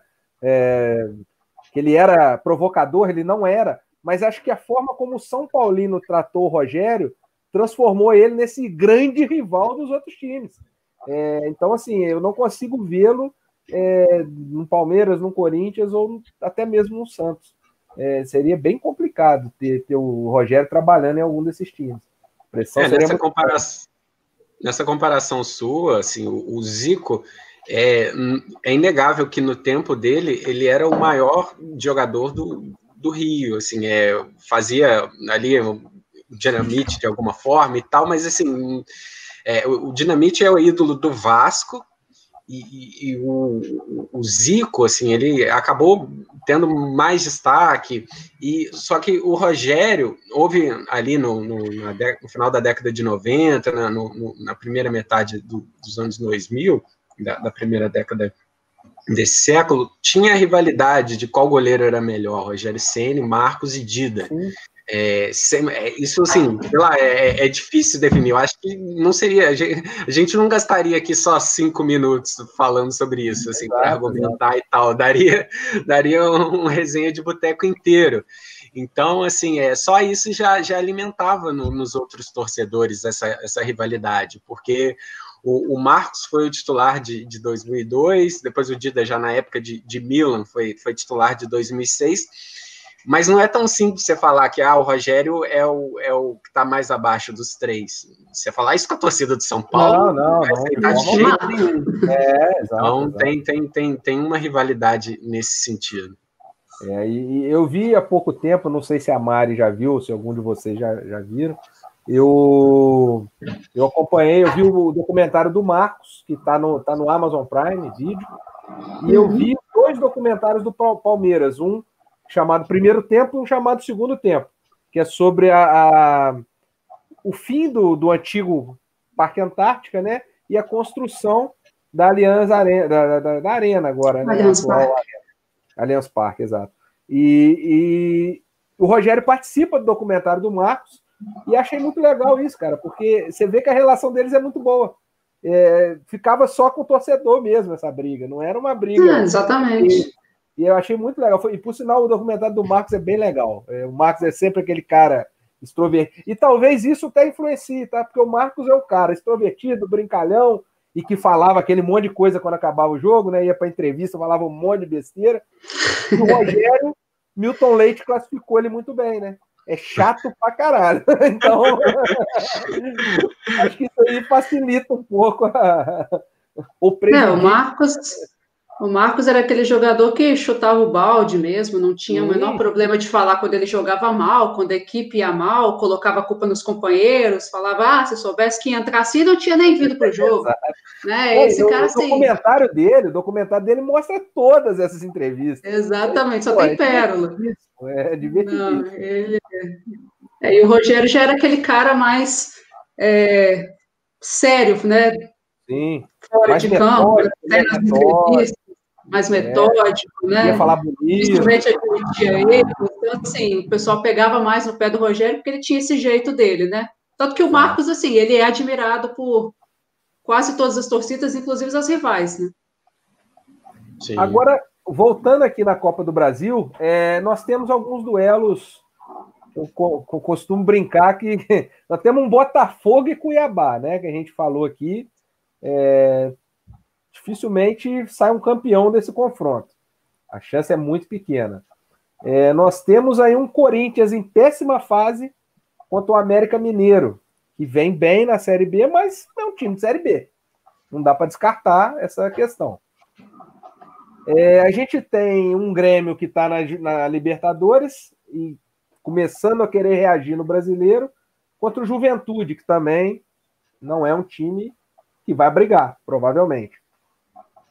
Temos o Inter na mesma situação, e a Mari falou mais cedo, é possível até que, que abra mão né, em algum momento da, da, da Copa do Brasil, mas pega um Atlético Goianiense, que é um time estranho, um time que você não sabe o que, o que espera. Pode ganhar de 3 a 0 do Flamengo, como pode perder de 3 a 0 do Palmeiras. É, então, assim, é um time que você não tem um padrão para avaliar. E aí eu quero saber do Alexandre, Atlético Paranaense e Flamengo. Eliminados por eles ano passado, campeões da Copa do Brasil em cima deles em 2013, agora é a nega, né? Quem, quem que leva essa aí? Pô, não, eu, eu, não acho, quero criticar o Domi, até porque eu gosto do Domi. Eu acho um eu treinador muito interessante. Acho um treinador muito interessante. Não, eu, eu tô confiante para esse, esse confronto aí. Eu tô, tô animado. Não vejo. Quer dizer, não é que eu não vejo drama, mas é, eu vejo esse time do Atlético inferior ao que eliminou o Flamengo, por exemplo. Então, eu. E vejo um time do Flamengo organizado, ainda com, com tudo que a gente já falou da defesa, com tudo mais, mas acho um time que tem um padrão de jogo contestável, né? Tem gente que não gosta muito do, do, da diferença do, do, time taticamente porque o, Jesus, o time do Jesus. O time de Jesus ganhou muita coisa, então natural até. É, eu também preferia é, algumas coisas que, que, o Jesus fazia, que o time de Jesus fazia, eu gostava mais. Eu acho que esse time me encanta menos do que o time do ano passado. Mas era mais intenso, time... né? O Flamengo do Jesus era mais intenso né, de campo. É, eu não sei se esse time seria se tivesse um pouquinho mais de tempo para treinar, se tivesse um pouquinho mais de tempo para descansar, se tivesse menos lesão, se não tivesse sido negócio de Covid. Todo, tem um monte de situação aí que atrapalhou o Flamengo e que o Flamengo se está brigando lá na, na, na, tabela, lá na ponta no Brasileira, porque tem um elenco enorme. Né? Então roda e o time tem uma organização que, que permite que continue brigando mesmo assim. Mas é, é, eu acho que assim, é um time organizado, um time que sabe o que tem que fazer em campo. Né? A gente pode discutir se nem discutimos ontem, ah, ah, se o Gerson devia estar na esquerda, se devia estar no meio, no lugar do Vitinho, enfim, coisas que podem ser debatidas. É, nem, nem achei ruim a ideia do, do Domi de botar o Gerson ali, porque o Vitinho rendeu bem no meio.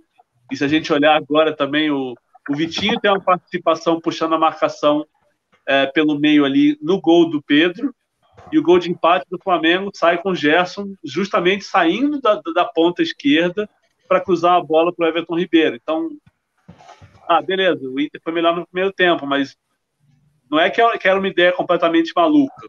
Né? O Flamengo tem um padrão, todo mundo sabe que cada um tem que fazer, ele só trocou peças ali, de posição. Mas eu acho um time organizado, eu acho que é, é para passar do Atlético Paranaense, eu acho que sem né, condições normais, beleza, sem precisar de pênalti dessa vez. E aí Luiz, a gente. É... Pois não, fala, Douglas.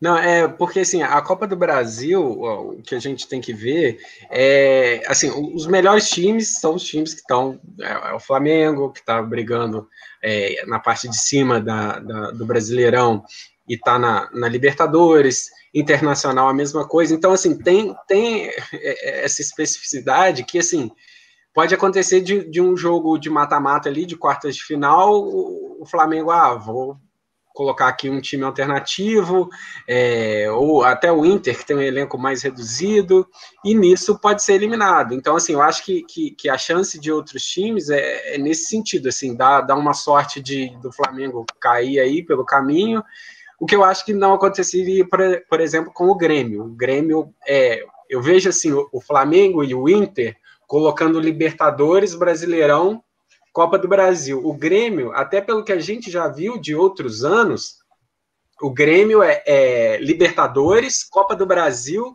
Brasileirão. Brasileirão de lado. Tem que ver também o, o, Palmeiras como vai fazer. Então, assim, a chance de, de um, um, Botafogo da vida, não sei, Corinthians, é, é, é esse tipo de situação, porque o, o Santos também está na, na, nas três frentes.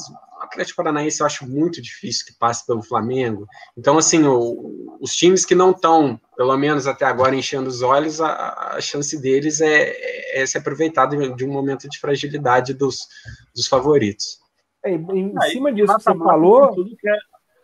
Não, pode falar, Alexandre. Não, não, vai lá, vai lá. Não, eu falo que mata-mata tem um monte de intangível, né? Você tem aquele cara que vai, sei lá, perde a cabeça, vai expulso com 15 minutos de primeiro tempo compromete né, os 180 minutos inteiros. Você pode ter um erro de arbitragem, com VAR ou sem VAR, vai ter. É, hoje mesmo, o jogo do Milan teve dois pênaltis inexistentes, o juizão deu os dois e o VAR não se meteu. Então, sabe, tem isso, tem um gol contra que um zagueiro quer cortar uma bola, manda para dentro da rede. Aconteceu Flamengo e Atlético Mineiro, né? Primeira rodada do Brasileiro. E o Flamengo perdeu um jogo por causa disso. Então, tem, tem todo tipo de, de coisa que pode acontecer que você fala, se a gente pode fazer uma análise tática enorme, falar de elenco e tal, e aí tem um Valdir Papel lá que vai expulso com cinco minutos.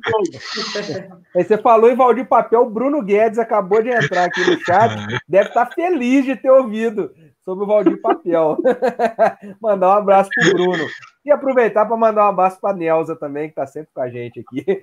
Mas o Douglas falou, você falou, Douglas, a respeito da, das variáveis, né? De poder o time, de repente, poupar lá na frente e tal. Ainda tem um outro detalhe, nós falamos sobre o sorteio, é, você pode pegar numa próxima fase aí, um, sei lá, um Cuiabá e América Mineiro num jogo e um Flamengo e Palmeiras Inter Flamengo, outro, entendeu? É. Palmeiras e Grêmio. Então, cara, pode acontecer. É, pelo fato de não ter um cabeça de chave, não ter um chaveamento, você pode ter uma loucura dessa. Entendeu? O Bruno, o Bruno tá meio chateado com você aqui, hein? Bruno, cara, ele queria... falou: eu mal entro na live e ouço o nome desse maldito. eu, queria, eu queria uma live com o Bruno falando sobre Thiago Galhardo.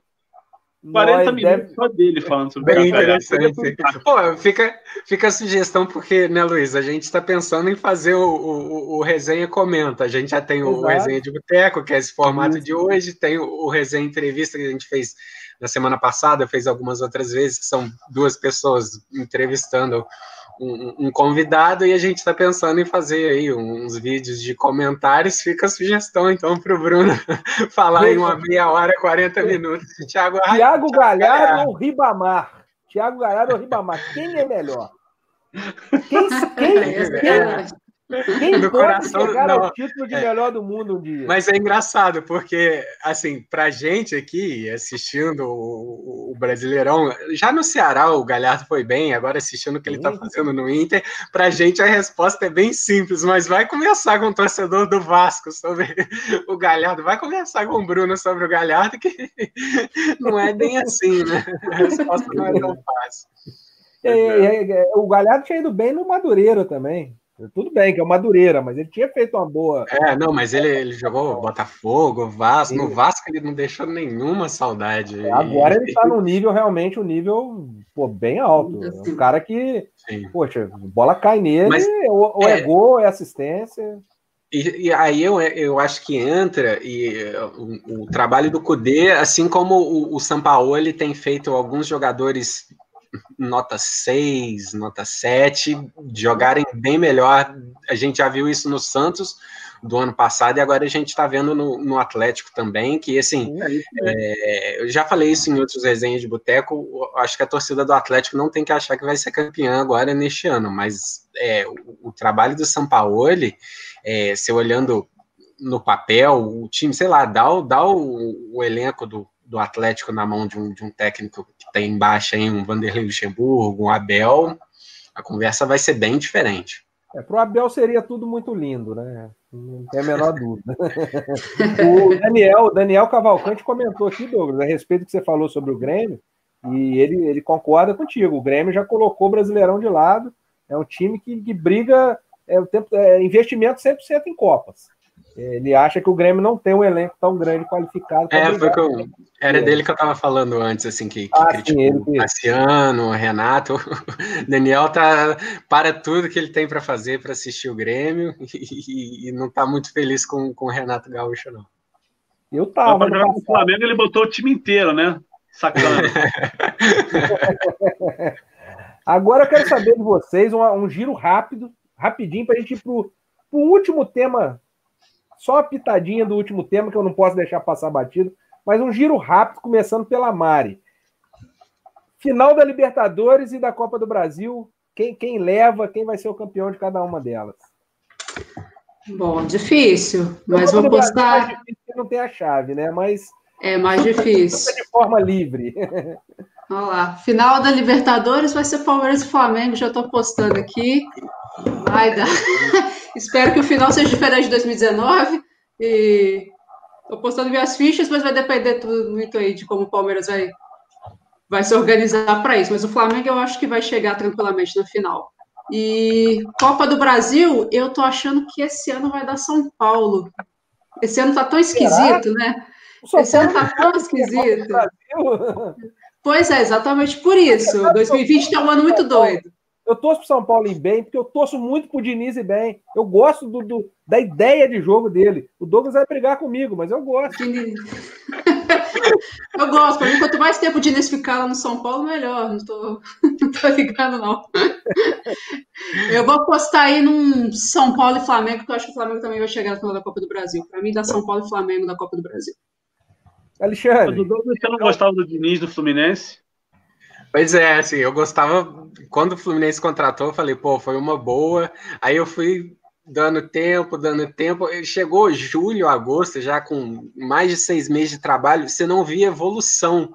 Porque o problema todo é esse, assim, é quando o trabalho começa mais ou menos assim, principalmente parte de resultado. Mas você vê dentro de campo o time evoluindo e tal, é, Fluminense na mão dele não tinha é, assim o sistema defensivo era nulo. E assim eu não falo só de dupla de zaga. Eram os buracos que ficavam da defesa para o meio campo era tomando gol de contra-ataque toda hora. Então assim não sei aí precisa conversar com o torcedor do São Paulo mas o que eu vejo é que no São Paulo os trancos e barrancos o time tem melhorado na mão dele, ele tem tentado coisas diferentes. No Fluminense, não. No Fluminense eram sempre os mesmos jogadores, uma teimosia, e essa parte da defesa, pô, tem um Fluminense CSA, nossa, o Fluminense criou um monte de chance para tomar gol de contra-ataque. Assim, era, era, era bem cansativo. Então, Daquele time perdia muito gol, né? Sim, mas era uma coisa, a coisa que a gente vê no São Paulo também. também. É, muita aquele gente, jogo, muita gente. Aquele São Paulo e Mirassol, que o São Paulo roda no, no Paulista, o Mirassol acho que deu quatro chutes a gol, fez três. São Paulo deu 25 e fez dois. Muita gente fala assim: ah, é, o treinador não tem culpa que o finalizador joga a bola tipo um fio de gol. Será que não tem? Porque no Atlético Paranaense acontecia isso. No Fluminense acontecia isso, no São Paulo acontece isso. Então, assim, alguma culpa o treinador tem. Não é possível. Ele, ele tem bons finalizadores é, sob o comando dele. Então, assim, é, só que assim, no São Paulo ele, ele tem melhorado e eu, foi até o Thiago Domingos também falou nos comentários, ele, ele perguntou pra gente se, se era o ano de São Paulo, a Mari falou, é um ano tão estranho que pode acontecer sim. Bem estranho. São Paulo ganhando Copa do Brasil. Não, a forma como passou do Fortaleza ontem, pois acho é. é bem típico. É, é aquele jogo que você fala assim, agora vai, né? É, eu, é, se fosse outro time, a gente diria a sorte de campeão, né? Mas é. o Copa do Brasil é diferente. Alexandre, as suas finais, seus campeões. Flamengo e River, Flamengo e Copa do Brasil? Sei, Flamengo A contra Flamengo B, não pode ser? Uhum. Flamengo titular contra base. É, é, aquela, é aquela história do, do, dos melhores times do Rio, né? Quais são os melhores times do Rio? O Flamengo, reserva do Flamengo e juniores do Flamengo. Depois vem o Fluminense. Aí Vasco, Vasco e depois Botafogo. Mais ou menos por aí. Mas uh, Copa do Brasil, eu gostaria que fosse Flamengo e Cuiabá. Eu também. É, estaria bem feliz. Um trauma de Santo André e tal. Pois mas... é, e agora você me deixou. Não, acho que eu prefiro um Flamengo e. É, não. Flamengo e Botafogo. não vai dar não, certo, não. Ô Douglas, e as suas finais? Seus, seus campeões? Olha, é, eu sou obrigado a ser aqui o, o, o do contra, né? Porque a gente está falando muito de time brasileiro. Eu vou apostar em um outro Boca e River, tá? Só para é, ser bem, um bem diferente, jogo, mas assim, é, é, o, é final, não, o pode, jogo pode inclusive ser jogado em Madrid, não tem problema, é jogo é, não, seria, seria um pouco frustrante que a final está marcada para o Maracanã, né, um, um Boca e River no Maracanã, mas fica a minha aposta, não só assim de, de, de ser, ah, tá torcendo contra os times brasileiros, mas assim, é, é, é uma final bem plausível, porque o River, eu já falei, elogiei aqui por bastante tempo. E o, o, Boca nunca faz. Até quando o Boca faz time ruim, e o time atual não é tão ruim, até pô, o Boca que foi para a final contra o Corinthians era um Boca muito fraco. Era, assim, era um Boca que dependia do Riquelme, pô, joga o fino da bola, mas já não estava no auge pô, dependia do, do tanque, do, do Santiago, é o Santiago, tanque Silva, é. e assim, eu falo, eu falo desse time do Boca com, com, com bastante tristeza, porque eliminou o Fluminense em, em 2012. O Fluminense aí é, talvez até seja choro de torcedor, mas assim, é, é a, na bomboneira foi, foi roubado. Depois no, no, no, jogo, no Engenhão, no jogo de volta, o Fluminense fez 1 a 0 com o gol do Carleto. E aí, no, nos últimos minutos, assim, já nos acréscimos, o Santiago Silva fez o gol de empate, o Fluminense foi eliminado, mas aquele time do Boca era bem abaixo de, de outros Bocas que a gente já viu e chegou à final, então esse, o Boca atual, que não ali se analisando time por time, não não está no nível do Flamengo, do Inter, do próprio Palmeiras, mas não é um time completamente ruim, então eu, eu vejo possível sim uma final Boca e River. E da Copa do Brasil eu vou aí colocar um, um, um Flamengo e Grêmio. Porque. É, não, eu, eu, eu, o Grêmio, eu, eu, eu, eu tô achando que o Grêmio não vai conseguir chegar tão longe na, na, na Libertadores, e aí é o que a gente conversou antes. O Grêmio vai priorizar a Copa do Brasil e conseguir longe, porque também, mesma coisa, não é um time tão forte quanto, quanto do ano passado, mas ainda é um time capaz de, de dar trabalho, principalmente em mata-mata. É, você falou do Carleto, lembrando que o Carleto tem um título de Champions League pelo Botafogo, né? É, após, após Falou isso a mesmo, é verdade. Guanabara ou Taça Rio? Qual foi? Foi Guanabara. Guanabara, ele, ele dando uma entrevista, ele falou que era a Champions League dele. Então, Cada um com a sua experiência internacional já. E, pô, jogou no Flusão. Agora eu falei que eu precisava falar no assunto, não tem jeito da gente fugir.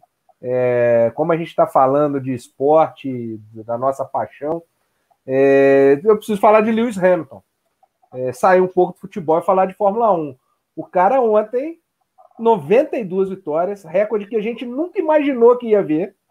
Pô, é impossível. A gente, a gente que acompanhou o Michael Schumacher, é, a gente que acompanhou eu um pouco mais, o Douglas mais novo que eu um pouco, seis meses mais ou menos. É, né? É, a gente viu o final de Ayrton Senna, final de Alan Prost, e a gente viu Schumacher ganhando 91 vezes. Eu nunca imaginei que chegaria um piloto, é, nem quando o Vettel estava ganhando tudo, eu imaginei que alguém passaria o Schumacher e faria o que o Hamilton tem feito é, nas pistas. A pole position que ele ganha, que ele consegue no sábado, numa, fazendo diferente do que todos os outros fizeram. Todo mundo dando uma volta rápida, ele vai faz duas e, e, e, garante a pole, e aí agora vence a corrida como venceu, depois de uma largada estranha. É, eu não tenho como não falar do Lewis Hamilton. É, eu vou começar com o Douglas, dando o pitaco dele sobre Lewis Hamilton, sobre, sobre o tema, é, porque eu sei que o Douglas acompanha a Fórmula 1, participa do nosso bolão da Fórmula 1. Douglas, Lewis Hamilton, o que, que, que, é esse é. cara? Não, pois é, a gente conversou, né, num outro resenha de boteco, que fica difícil é, para alguns elogiar o Hamilton, porque falar, ah, não tem adversário, e o carro da Mercedes é, é, é, muito melhor, mas assim, é nesses momentos que você citou da, do, do, do, treino oficial que a gente percebe a, a, genialidade dele, né? A gente citou outros exemplos de quando, como ele percebe que ah, essa corrida eu não vou conseguir ganhar, mas eu vou segurar o, o, terceiro lugar aqui de qualquer jeito, porque como a Mercedes está tão à frente, ele ganha tantas corridas que a gente pensa que um terceiro lugar não é importante, mas pra, dependendo da circunstância da, da corrida. E assim, você falou do, do, do, recorde que a gente não imaginava, porque o, o, Schumacher, quando bateu o recorde na época, era do Prost, de 51 vitórias, o Schumacher bateu de 51 e chegou a 91. Então, assim, você pensa, pô, o cara colocou tanta frente que não vai acontecer. E você olhando a geração atual é, o Hamilton tem é, sim pilotos de bom nível. O pessoal acha que não, que ah, quem tinha rival era o Senna, o Schumacher não tinha adversário, e o Hamilton menos ainda. Mas, pô, o Hamilton é, foi campeão numa geração com o Alonso, que pô, é super exaltado, apesar das escolhas erradas na corrida, é, na, na carreira. É um ótimo piloto. É, o Vettel, que ganhou quatro vezes, e ainda tem isso: o Vettel ganha quatro vezes. Como que você vai imaginar que logo depois dele vai vir um cara que vai conseguir ser. Assim, depois do, do Vettel, ele ganhou seis títulos, ainda tem. Tá para ganhar o sexto, aliás, e ainda tem é, pois é, questão de, é. De, de, de, de, semanas aí. Mas assim, ele depois que o Vettel ganhou quatro, ele já ganhou cinco e tá para ganhar o sexto. E ainda tem Não, ele, ele ganhou seis, ele vai ganhar o sexto. Não, calma, tô chegando lá. Ah. Tô falando que depois do Vettel ter ganhado quatro, ah, você não imagina que um cara vai ganhar cinco, seis títulos e ainda somado o que ele tinha na McLaren. Então, assim, é, o que ele vem fazendo é, é, é incrível, ele está na história sim. A gente pode fazer uma resenha de boteco só para discutir se ele é o melhor da história ou não. Mas, assim, que o feito dele é, é incrível, não dá para negar Mercedes à parte, porque ele, o que a gente já conversou outras vezes, ele brigou com o Rosberg, ele perdeu um título para o Rosberg e outros dois que ele ganhou antes, não foi tão simples. Agora ele tem um segundo piloto mesmo, o Bottas não faz frente, mas alguns dos títulos que ele ganhou, ele ganhou brigando com Rosberg, que aí não tinha diferenciação de primeiro e segundo. É, vamos pro pau. E, é a mesma coisa que, que aconteceu quando ele ganhou na McLaren. Pô, aquele campeonato para torcedor brasileiro, da forma como o Massa perdeu, foi, foi bem frustrante. E no ano anterior, que foi a estreia dele, pô, ele perdeu no detalhe para o Raikkonen e ele desbancou o Alonso. A gente já falou sobre isso. É, antes do o Alonso vinha de um bicampeonato pela Renault, mudou para a McLaren. A McLaren era a melhor equipe daquele campeonato de 2007 e o Hamilton desbancou o, o Alonso. Então, assim, o cara tá na história com todos os méritos. Ah, não vem falar, pô, é, é carro, o carro é muito melhor, não sei o quê. Não, tem, tem, tem muita gente que disputou. É, temporadas atrás, a, a, a Ferrari não estava tão atrás assim da, da Mercedes. O cara, e além de tudo, tudo que ele tem feito é, no, o pessoal fala do, do extra pista, né? Assim, ele é, é, é engajado com, principalmente com, com a, a, a, o Black Lives Matter, que, que a, a, causa negra, né? Ele é, ele é o primeiro piloto negro com tanto destaque e ele ainda reclama disso, né? Critica isso que ele apareceu em 2007, desde então não apareceu outro piloto negro. Ele ontem falou, é, vestiu uma camisa de protesto sobre a violência policial na Nigéria. Então ele, além de tudo que ele faz dentro da pista, ele é uma personalidade muito importante fora dela também para mim, personalidade do ano em tudo que você imaginar de, de 2020. Alexandre Amari, vocês acompanham a Fórmula 1, acompanham o Lewis Hamilton. Alexandre, seu, então só, só, só palhinha sobre esse cara que, bater, tá batendo todos os réus. Vai quebrar, vai, vai chegar fácil aí a 100 vitórias. Não, o Douglas estava falando do, dos títulos dos recordes. É, enquanto ele falava, eu pensava que ah, no tênis não foi muito diferente, né? A gente tinha o Pete Sampras ali com 14 títulos de, de Grand Slam e a gente fala, pô, quem vai. Será que algum dia alguém vai, fazer, vai ter mais de 14? E aí parece o Federer, que não só tira o Sampras do torneio Wimbledon, que é uma vitória simbólica, né? Que é bem que a, a passagem de bastão acontece ali. E o Federer começa a ganhar um monte, passa o, o recorde do Sampras, e aí aparece o Nadal, que derruba o Federer em Wimbledon e começa a ganhar um monte, e vem o Djokovic, e hoje os três têm mais de 14. É uma coisa absurda. Né? E a Fórmula 1 não tem três, tem um. Então é, é, é isso, né? É um monstro que, como o Douglas falou, ele ganhou nem sempre quando o carro era muito melhor que os outros, ganhou campeonatos ali pau a pau com o Vettel, até na época de McLaren ele podia ter sido campeão, acho que foi em 2007 que ele perdeu um título. É, pois é. Foi... No final. É, ele, Sim, ele, ele, é, ele liderava a corrida da China e ele bate na entrada dos boxes. E aí ele vai ele para, ele para no, no pedaço de brita que tinha ali. Exatamente, exatamente. Aquela foi a penúltima corrida. Ele vem para o Brasil com muita chance de ser campeão. Ainda mas vantagem, Raikkonen, é. O Raikkonen ganha, o Massa deixa o Raikkonen passar, Sim. né? O Raikkonen ganha aquela corrida e o, e o, o Hamilton não consegue chegar na pontuação que ele precisava. Nem ele nem o Alonso. Os três brigavam por é, Aquele campeonato, eu não lembro a pontuação do Alonso, mas antes do GP da China, é, o, o, Hamilton tinha 17 pontos de vantagem para o Raikkonen. E a, a, a, vitória naquela época ainda valia 10, hoje em dia vale 25 pontos. Então, assim, em 20 pontos de disputa, ele estava 17 à frente do Raikkonen, mesmo assim o Raikkonen ainda conseguiu ser campeão. Mas, pô, aquilo era a primeira temporada dele. Então... Pois é. Não, você vê o quanto ele amadureceu de lá para cá, né? Hoje, pô, ele não tem corrida que ele tira para descansar, digamos assim. Ele tá lá atrás, não, ele vai voando, faz, acontece qualquer coisa errada na corrida, vai tirar o máximo que dá. E é, é isso é que é impressionante, sabe? Não tem um, um, um, dia ali que, putz, hoje eu vou tentar um pouquinho menos, hoje eu tô gripado, hoje não sei o quê. Não, não tem. Não tem descanso. Então é, é, é o, Hamilton, o Hamilton ganharia aquele campeonato ali na China, Douglas. Porque sim, termina, sim. termina a prova mesmo ele rodando, ele termina com 107 pontos, o Alonso com 103 e o Raikkonen com 100. Então ele vencendo, ele faria mais 10. Era 10 pontos, né? Como você disse. Sim. E não seria mais ultrapassado. Ele ganharia o título, se ele não cai naquela brita ali. E mesmo assim, ele ainda vai para o GP Brasil com vantagem. 4 de vantagem para o Alonso e 7 para o Raikkonen. Mas, é, coisas que, que acontecem no esporte, não tem jeito. E no ano seguinte ele ganha naquela última curva que o carro do Glock patina, é, o Massa comemora, o Galvão Bueno comemora. É, o pai do comemoro. Massa, então, ficou louco. e o mais legal daquele, daquela patinada dele é que o Massa perdeu o título e eu ganhei o bolão. É, ele te deu o bolão contra mim. Me deu o bolão naquela ultrapassagem. Lamentável. É. Ô, Mari, você acompanha a Fórmula 1 também, Mari?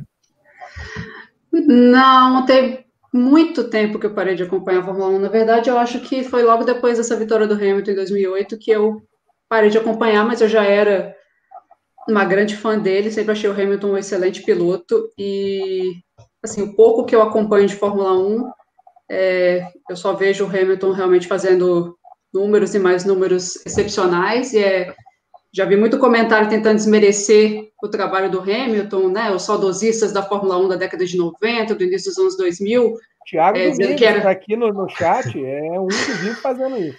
Não pode, né? Porque não tem essa de era mais fácil, de era mais difícil antigamente do que é hoje. Hoje tem excelentes pilotos também, o Hamilton, não importa o adversário que ele tem nas pistas, ele sempre faz o melhor tempo que ele pode, né? Então, assim, são números que não dá para desprezar.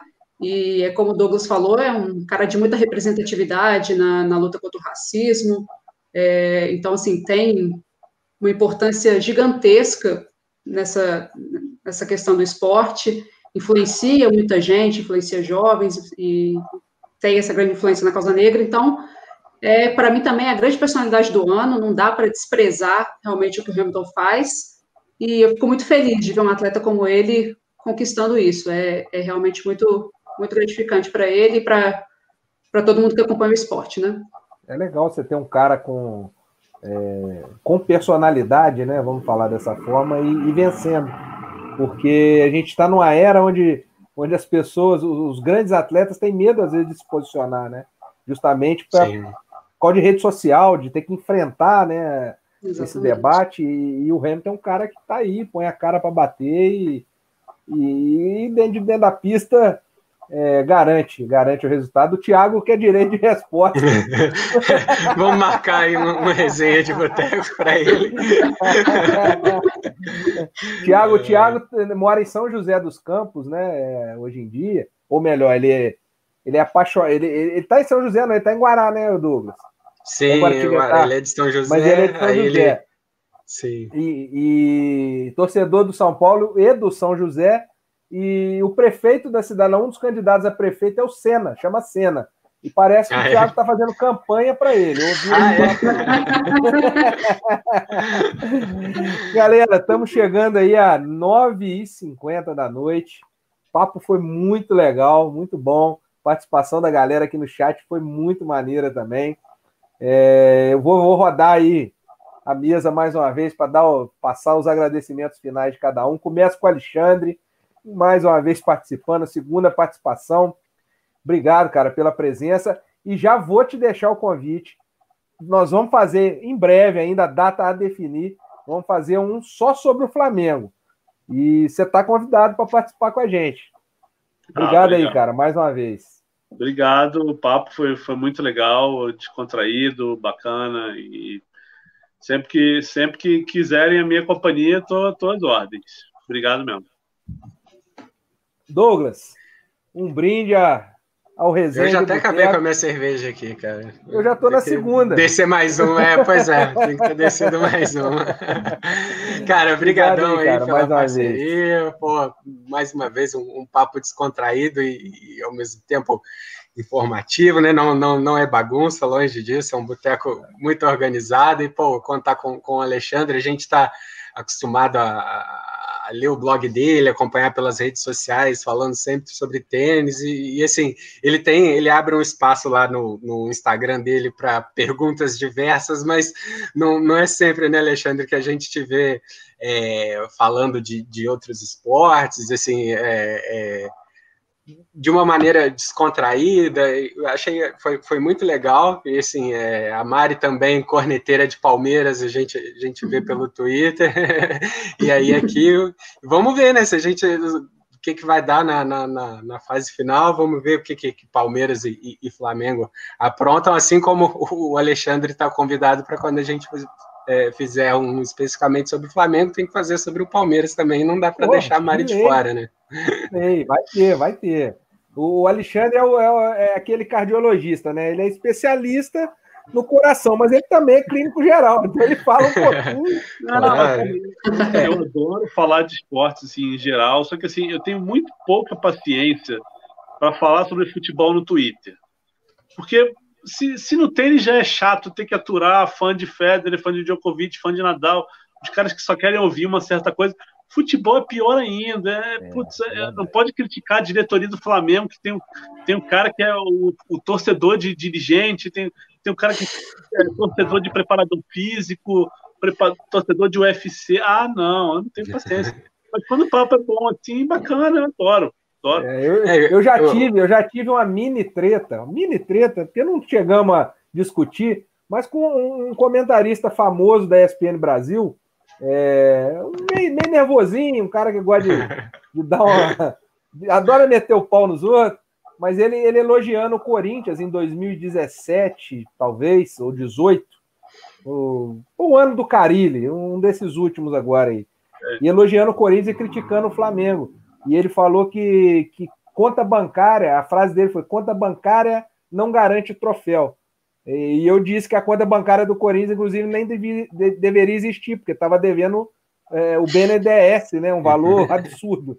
Então, e ele ficou meio é. nervosinho comigo na época. Mas, assim, é, sobre o que o Alexandre falou, a gente vê que, assim, é, ele cada dia na visão, claro, do, do, do, torcedor mais apaixonado e cego, cada dia ele é, é, é fã de um, né, Alexandre? Um dia você é, é, Nadal doente, no outro dia, ah, mas esse cara só fala bem do Federer. Ah, não, mas pô, tá na, tá na cara que ele é torcedor do Djokovic. Assim, isso, isso é bem incômodo, né, para quem, quem escreve, para quem é, o jornalista né, que acompanha determinada modalidade é, é, muito difícil, porque o pessoal não, não, não sabe diferenciar assim, a, a, a paixão da, da, da, do, do, apreço e, e, assim, de curtir a, a modalidade. Né?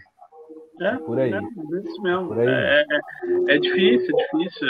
E, e futebol, assim, como eu nunca escondi que eu sou rubro-negro, é pior ainda, porque eu não posso estar vendo um jogo do Flamengo, sei lá, pode estar jogando Flamengo e Atlético Paranaense, Copa do Brasil.